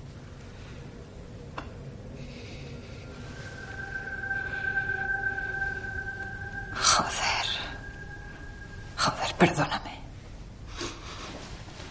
Era a ti a quien buscaba. Lisbeth asiente. ¿Qué has hecho? Paulo me dijo que Michael Bloomfield le llamó porque quería encontrarte. ¿Qué hay entre vosotros? Tengo que irme. ¿A dónde vas? Tengo que solucionar una cosa. La señora de la cama contigua se despierta. En un luminoso se marca la habitación 9. Una enfermera sale al pasillo. Pero había alguien aquí. Era bajita y rubia. Y salió corriendo. Le traeré algo para que pueda dormir. Vuelvo enseguida.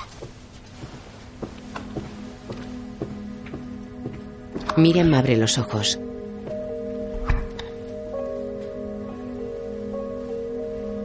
De día, Lisbeth fuma y camina despacio entre las tumbas de un cementerio. Muchas tienen ramos de flores. Se acuclilla ante una de ellas. Sigue llevando la peluca rubia de pelo largo. La lápida frente a ella reza Agneta Salander, 1957-2008. Debí hacerlo hace tiempo. Mete un destornillador en su mochila que contiene dos matrículas de coche. Está agachada ante el maletero de un automóvil sin matrícula. Se levanta y se va. De noche, un hombre con una bolsa de plástico camina por un callejón. Saca un manojo de llaves y abre una puerta metálica. Lisbeth se acerca por detrás y le pone una pistola en la nuca. Entra. Entra. Dentro. Quiero ver tu registro de coches alquilados. Lo tengo en el ordenador. Enciéndelo. Él obedece. Ven. Vamos. Salen de la pequeña oficina y pasan a la zona de taller. Abre la taquilla. Y ahora dame tu móvil. Él se lo entrega. Métete dentro. Métete dentro o tendré que hacerte daño. Él se mete en la taquilla. Ella teclea la matrícula que llevaba el coche del gigante rubio. Oye, ¿dónde tienes los contratos? Están en una carpeta roja junto al ordenador. Lisbeth coge la carpeta y busca el contrato de Ronald Niederman. La dirección del gigante rubio es el apartado 334 en Göteborg. Necesito uno de tus coches. Te dejo 10.000 coronas. Tranquilo, te lo devolveré. Entra en un coche y arranca.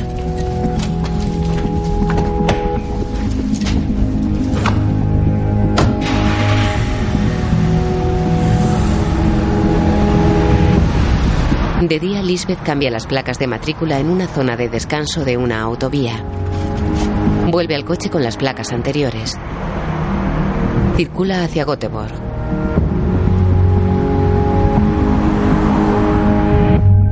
Por ser mi amigo. Vestido con un albornoz azul, Mikkel mira pensativo su portátil.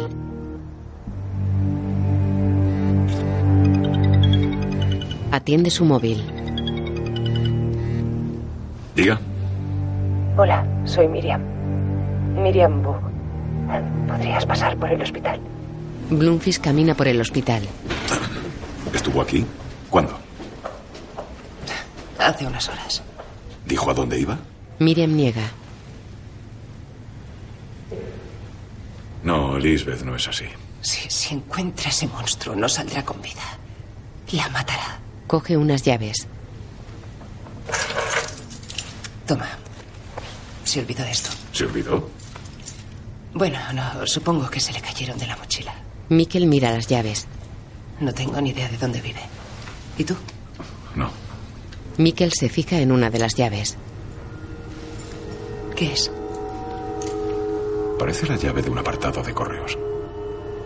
De día los árboles cubren el bulevar de la avenida Catarina Bangata en Estocolmo. La mayoría de los tejados son de pizarra negra. Bloomfish abre un apartado de correos y saca los sobres que contiene. Está sentado en el interior de una cafetería con las cartas ante él. Aquí tiene el cuchillo. Oh, gracias, gracias. Lo coge y abre un sobre. Lee un listado de acciones enviado por un banco de las Islas Caimán. Lo deja y coge otro sobre. Saca un folleto inmobiliario. Apartamento de lujo en Fiskargatan. Lo abre. 25 millones de coronas. Camina cerca de la casa de Lisbeth.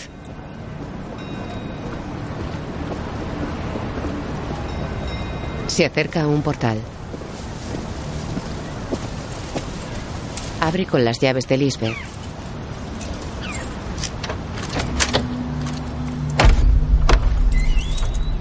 Sube las escaleras. Camina hasta una puerta.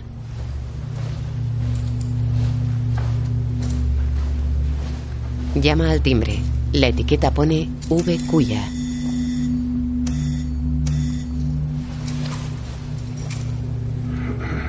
Entra.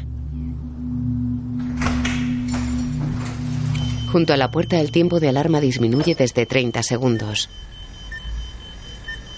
Lisbeth conduce por la autovía. Mira su móvil. En la casa. Hola. Quedan 23 segundos. Lisbeth aparca en el arcén de una desviación. Por el móvil ve a Bloomfish en su casa. Quedan 15 segundos.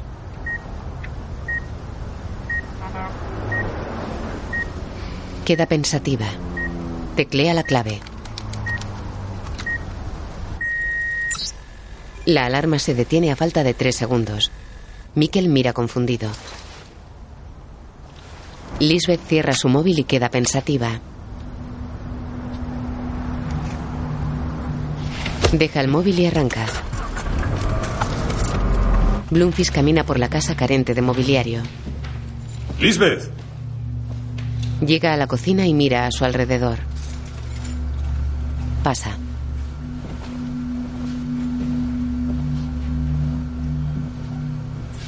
Abre el frigorífico casi vacío.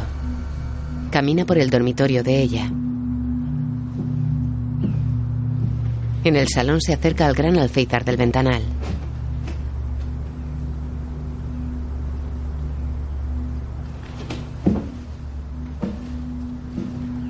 Lisbeth está aparcada en Göteborg frente a una oficina de correos. Escucha la radio y mira con prismáticos. El Departamento de Asuntos Sociales solicita dinero de las autoridades provinciales para solucionar el problema de la violencia familiar y achaca al tráfico de influencias los problemas de financiación, ya que los fondos asignados. Se enciende un cigarrillo fuera del coche. Lleva la peluca rubia. Come y bebe dentro del coche. En la institución penitenciaria de... La circulación en Göteborg es caótica. Un joven abre el apartado 334. Lisbeth mira con los prismáticos. El joven saca un sobre, cierra el apartado y se va. Lisbeth arranca.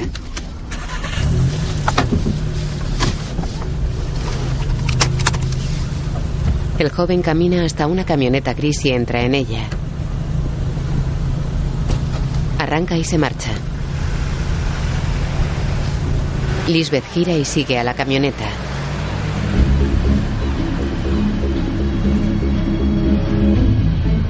La camioneta gira a la derecha. El semáforo se pone en ámbar antes de que pase Lisbeth.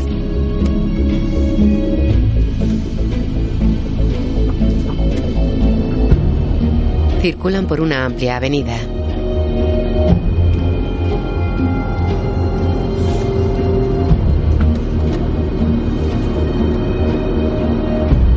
Cruzan un puente. Luego Paolo muestra una foto del gigante rubio a Erika y a Malin en Millennium. Esta foto se tomó hace 17 años. El chico se llama Ronald Niederman. Aquí tenía 18 años. Así que ahora tiene 35. ¿De dónde la ha sacado? Del Dynamic en Hamburgo. Le dije a Mike que ese tipo no se movía en mi círculo, pero, pero que se protegía como un boxeador. Así que alguien tuvo que entrenarle. Envié correos a muchos clubs de boxeo por toda Europa. Les conté lo que había pasado y le describí lo mejor que pude. Paolo tiene un ojo cerrado. Tiene una enfermedad.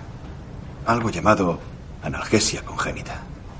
¿Qué, qué es eso? Lo pregunté. Es algo genético. Los que la padecen son completamente insensibles al dolor. Las dos mujeres se miran preocupadas. La camioneta gris está detenida entre dos naves y una casa todas de madera. Lisbeth mira con prismáticos desde una zona boscosa oculta tras una roca. Las construcciones están rodeadas por vegetación.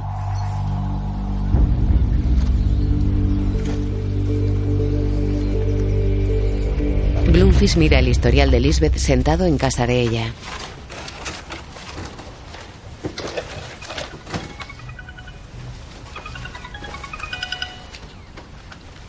¿Sí? Hola, soy Malin. Paolo Roberto ha identificado al rubio. Ah, bien, bien. ¿Dónde estás? Verás, es algo complicado. Te noto raro. Perdón, ¿qué decías? Miquel, Paolo sabe quién es el boxeador rubio. Se llama Niederman. Bien. ¿Y tienes la dirección o...? No, solo tenemos una foto de hace 17 años en Hamburgo. Mikkel coge un DVD. Hola. Ah, Mira a ver si encuentras algún registro y llámame al móvil. Adiós. Sí, claro. Bjurman. Mira el DVD etiquetado como Bjurman. En Göteborg, Ronald y el joven salen de la casa y van a la camioneta. Lisbeth fuma tras la roca, apaga el cigarrillo y mira con los prismáticos.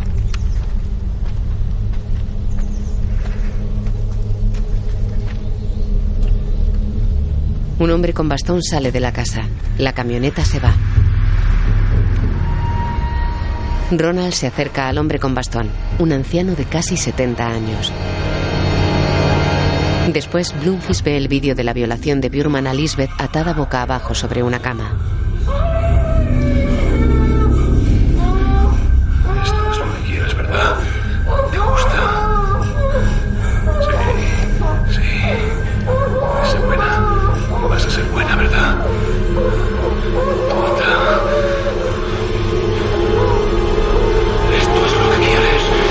Las bragas. Bloomfish apaga el portátil y se levanta. Es de noche. Camina hasta el salón. Se detiene pensativo mirando a través del amplio ventanal.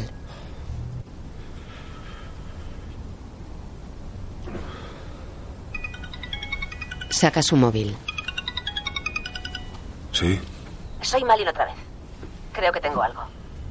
No consta ningún Ronald Niederman en el registro civil.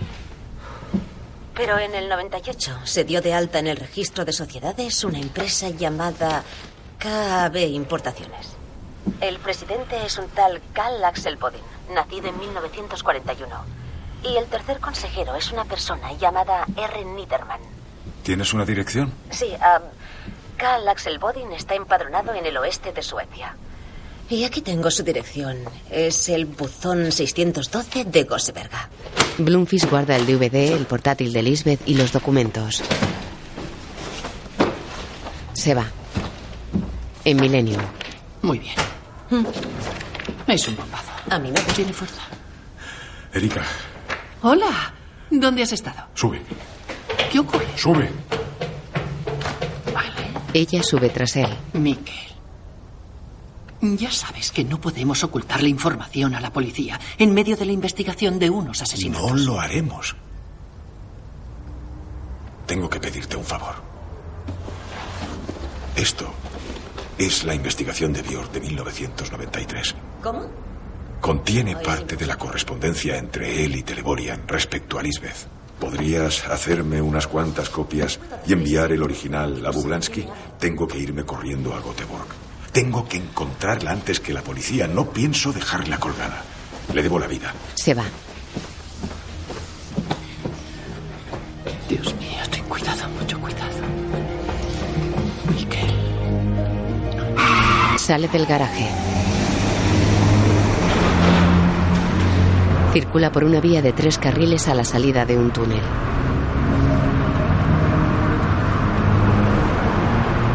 Lisbeth corre entre la vegetación. Se esconde tras un árbol. No lleva la peluca rubia. Cruza una pradera que la separa de las construcciones. Lleva una pistola en la mano.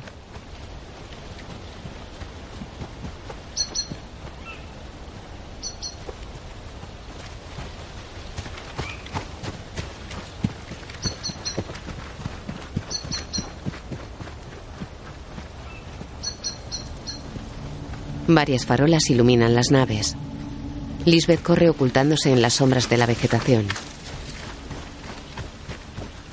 Camina agazapada junto a un seto. Se acerca sigilosa a una ventana iluminada de la casa. El gigante rubio Ronald está dentro. Lisbeth carga con cuidado su pistola. Pegada a la pared pasa con sigilo bajo la ventana.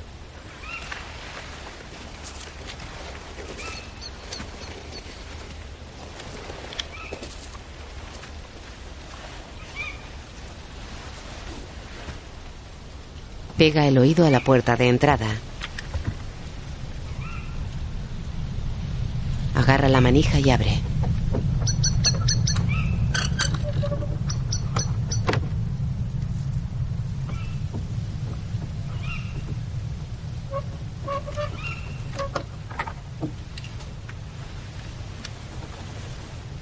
Entra agarrando la pistola con las dos manos.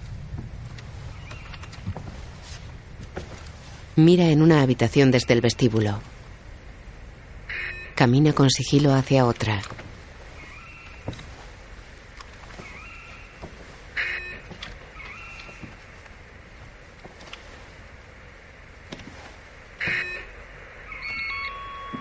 Entra despacio. Ronald la agarra por la espalda. La tira sobre un sofá. Ella le aplica la pistola eléctrica. Se miran. Ella está sorprendida. Ronald la noquea de una bofetada. Sale de la habitación con la pistola eléctrica. Bloomfield se detiene tras una fila de coches parados por unas vallas iluminadas que anuncian obras en la autovía.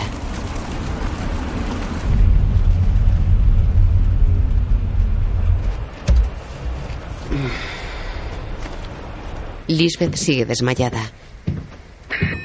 Abre los ojos. Tiene la nariz manchada de sangre. Ve a Ronald registrando la cazadora que ella llevaba. Se incorpora.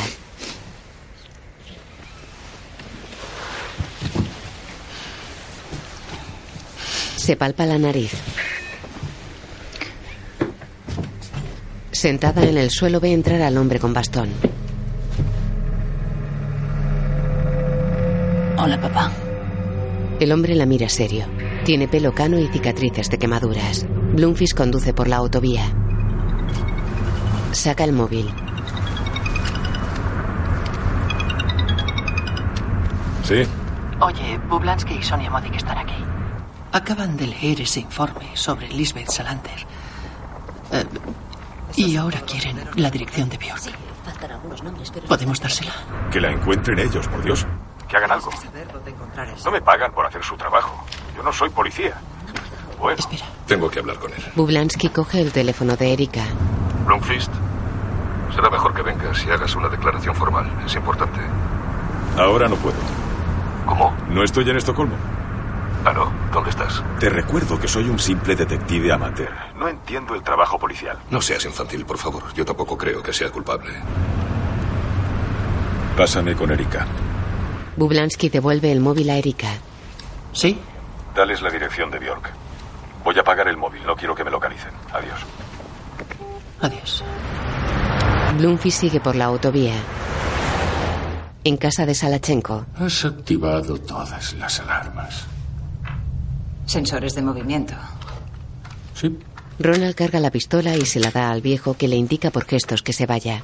El gigantón obedece. Qué mala pinta tienes. Salachenko saca un cigarrillo. Pero ha sacado mis ojos. ¿Te duele? He pensado en ti todos estos años. Más o menos cada vez que me miraba al espejo.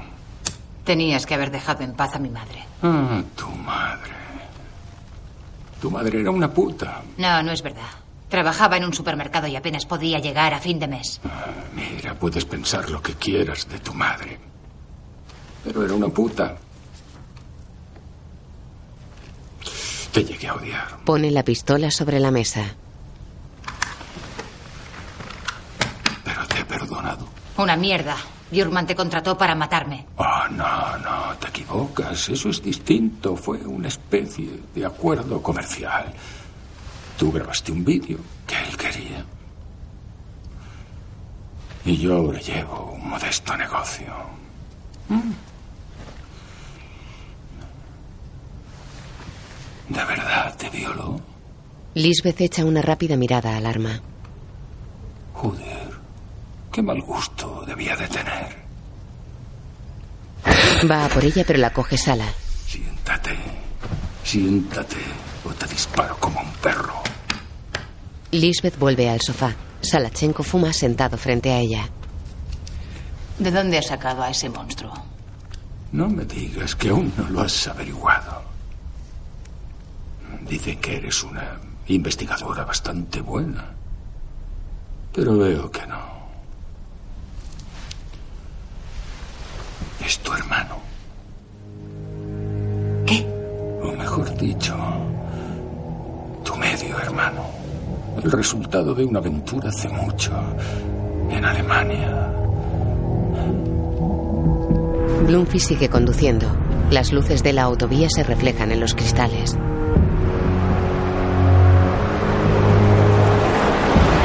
Lisbeth se enciende un cigarrillo.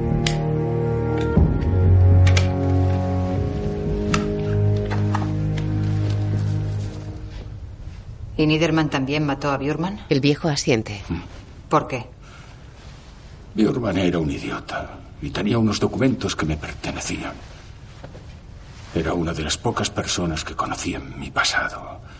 No podía fiarme de que se mantuviera callado. Y aún menos con esos eh, periodistas revolviendo en nuestros asuntos. Se puso nervioso. Tuve que hacerlo.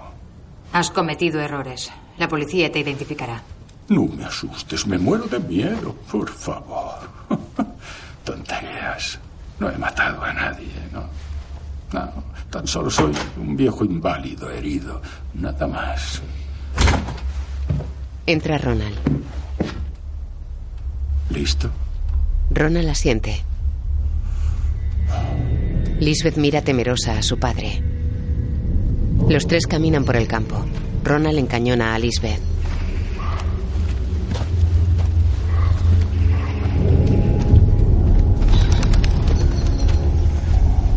La empuja. Ella queda de rodillas ante una fosa recién abierta.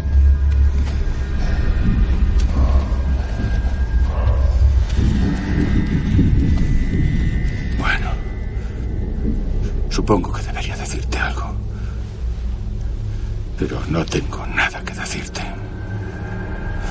Estupendo, yo tampoco a ti. A Ronald. Venga, terminemos con esto. No me importa porque ya te tengo. La policía vendrá esta noche a por ti. Mentira. Imaginaba que intentarías marcarte un farol. Viniste aquí para matarme, nada más. No has hablado con nadie. Puedo enseñarte algo. Saca su móvil de la bota izquierda y lo muestra. Todo lo que has dicho se ha transmitido por internet. Ronald mira preocupado a Salachenko. Dámelo. Ella lo lanza. Salachenko lo coge al vuelo.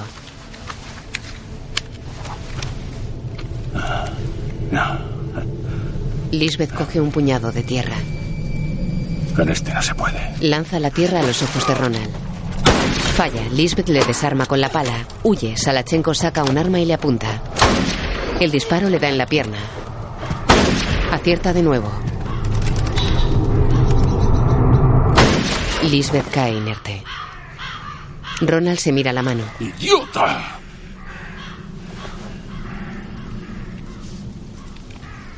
¿A qué coño esperas? eh? Ronald va hacia Lisbeth.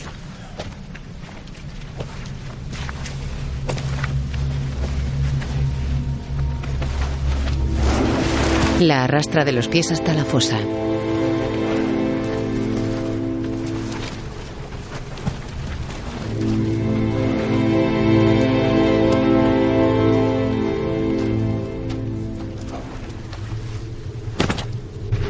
La entierra.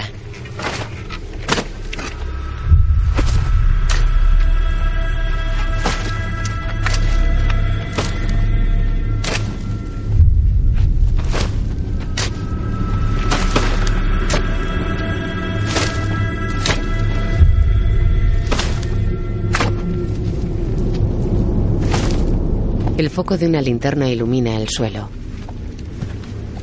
Ronald coge la pistola que llevaba.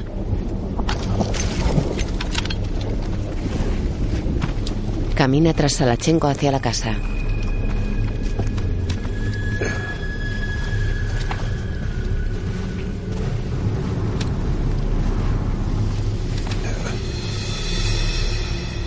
Por la mañana. El coche de Miquel está parado en el arcén de una carretera comarcal rodeada de arboleda. Dentro él consulta un mapa. Deja el mapa y se pone en marcha. Gira 180 grados y se aleja.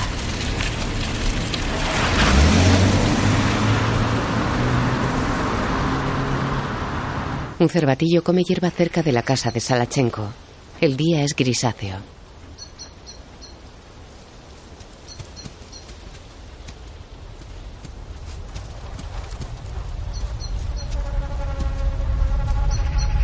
La mano de Lisbeth sale a la superficie y retira la tierra con la pitillera.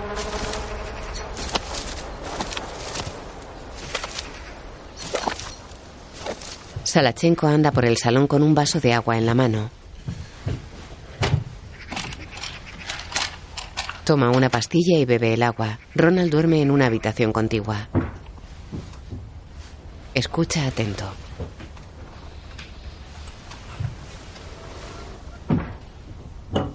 Deja el vaso y coge una pistola de la mesa. La deja y coge otra. Le pone un cargador. Sale al exterior.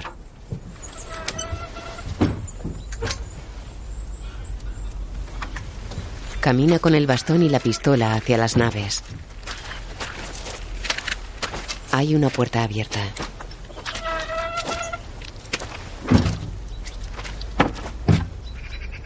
A Salachenko le falta una oreja. Su lugar está ocupado por cicatrices de quemaduras.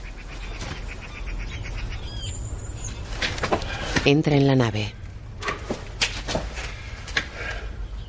Se detiene cerca de la puerta. Se acerca a una pila de leña.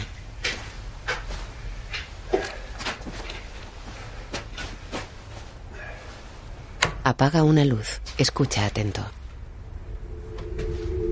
Gira. A su espalda Lisbeth tiene un hacha. Le da un hachazo en la cabeza.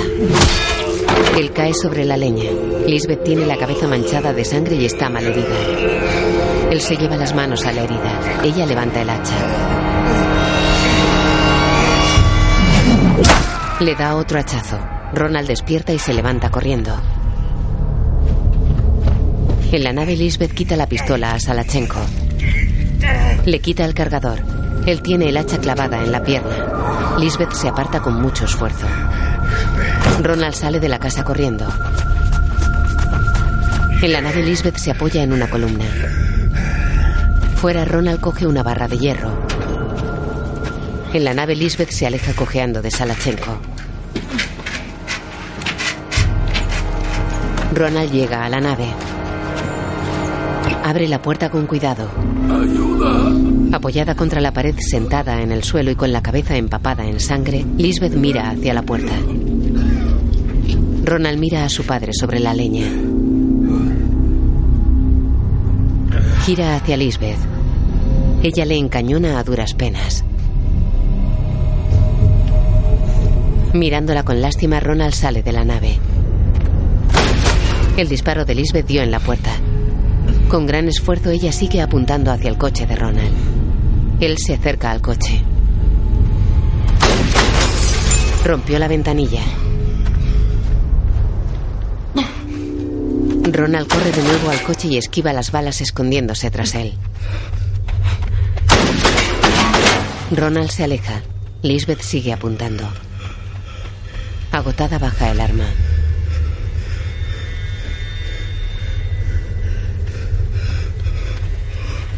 La sube de nuevo y apunta sujetándola con las dos manos.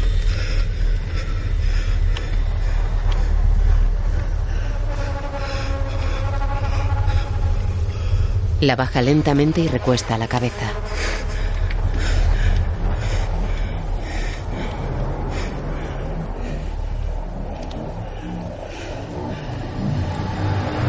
El coche de Bloomfish recorre una estrecha carretera que cruza el bosque. Lisbeth permanece recostada en el interior de la nave. Ronald ve llegar el coche de Bloomfist. Tira la barra de hierro y se va. Mikkel se quita el cinturón de seguridad.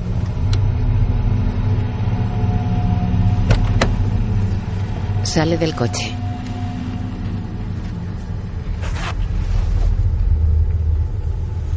Lisbeth sale a rastras de la nave. Lleva la pistola en la mano.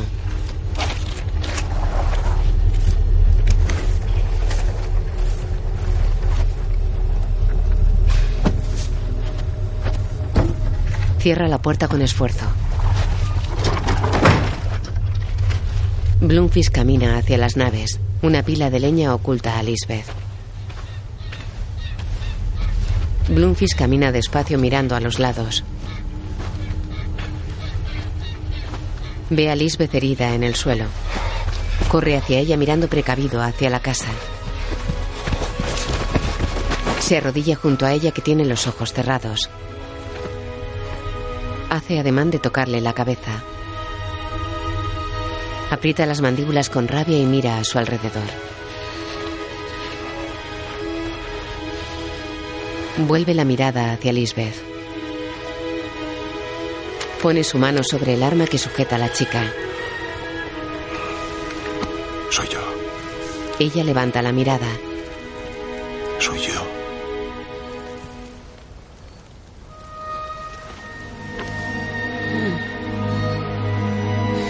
Lisbeth. Ella cierra los ojos esbozando una sonrisa. Su cabeza cae hacia un lado. Ambulancias y policías están junto a la nave. Bien, ya sé lo que tengo que saber. Muchas gracias. Bloomfield se aleja del inspector. Nos vamos.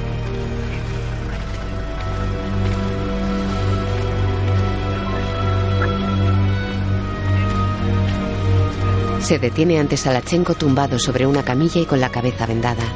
Sigue caminando unos pasos.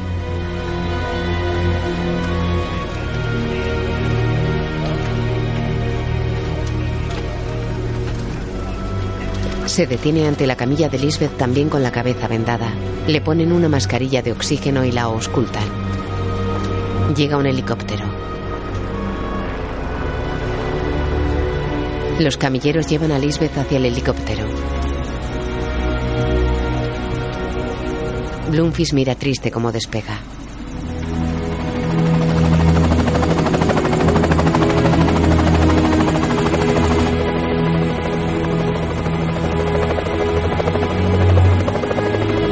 Se protege los ojos del sol con el brazo mientras mira cómo se aleja. Los coches de policía y las ambulancias están en la plaza formada entre la casa y las naves.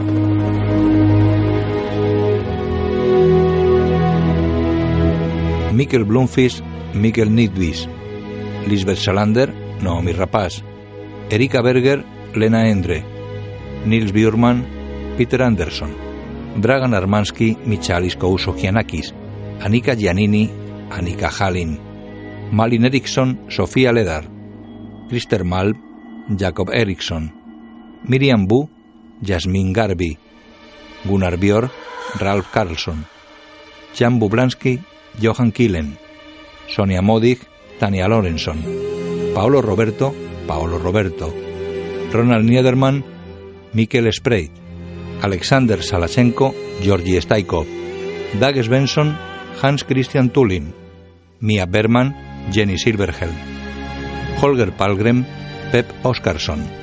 Guión audio descriptivo en sistema UDESC escrito por Antonio Vázquez.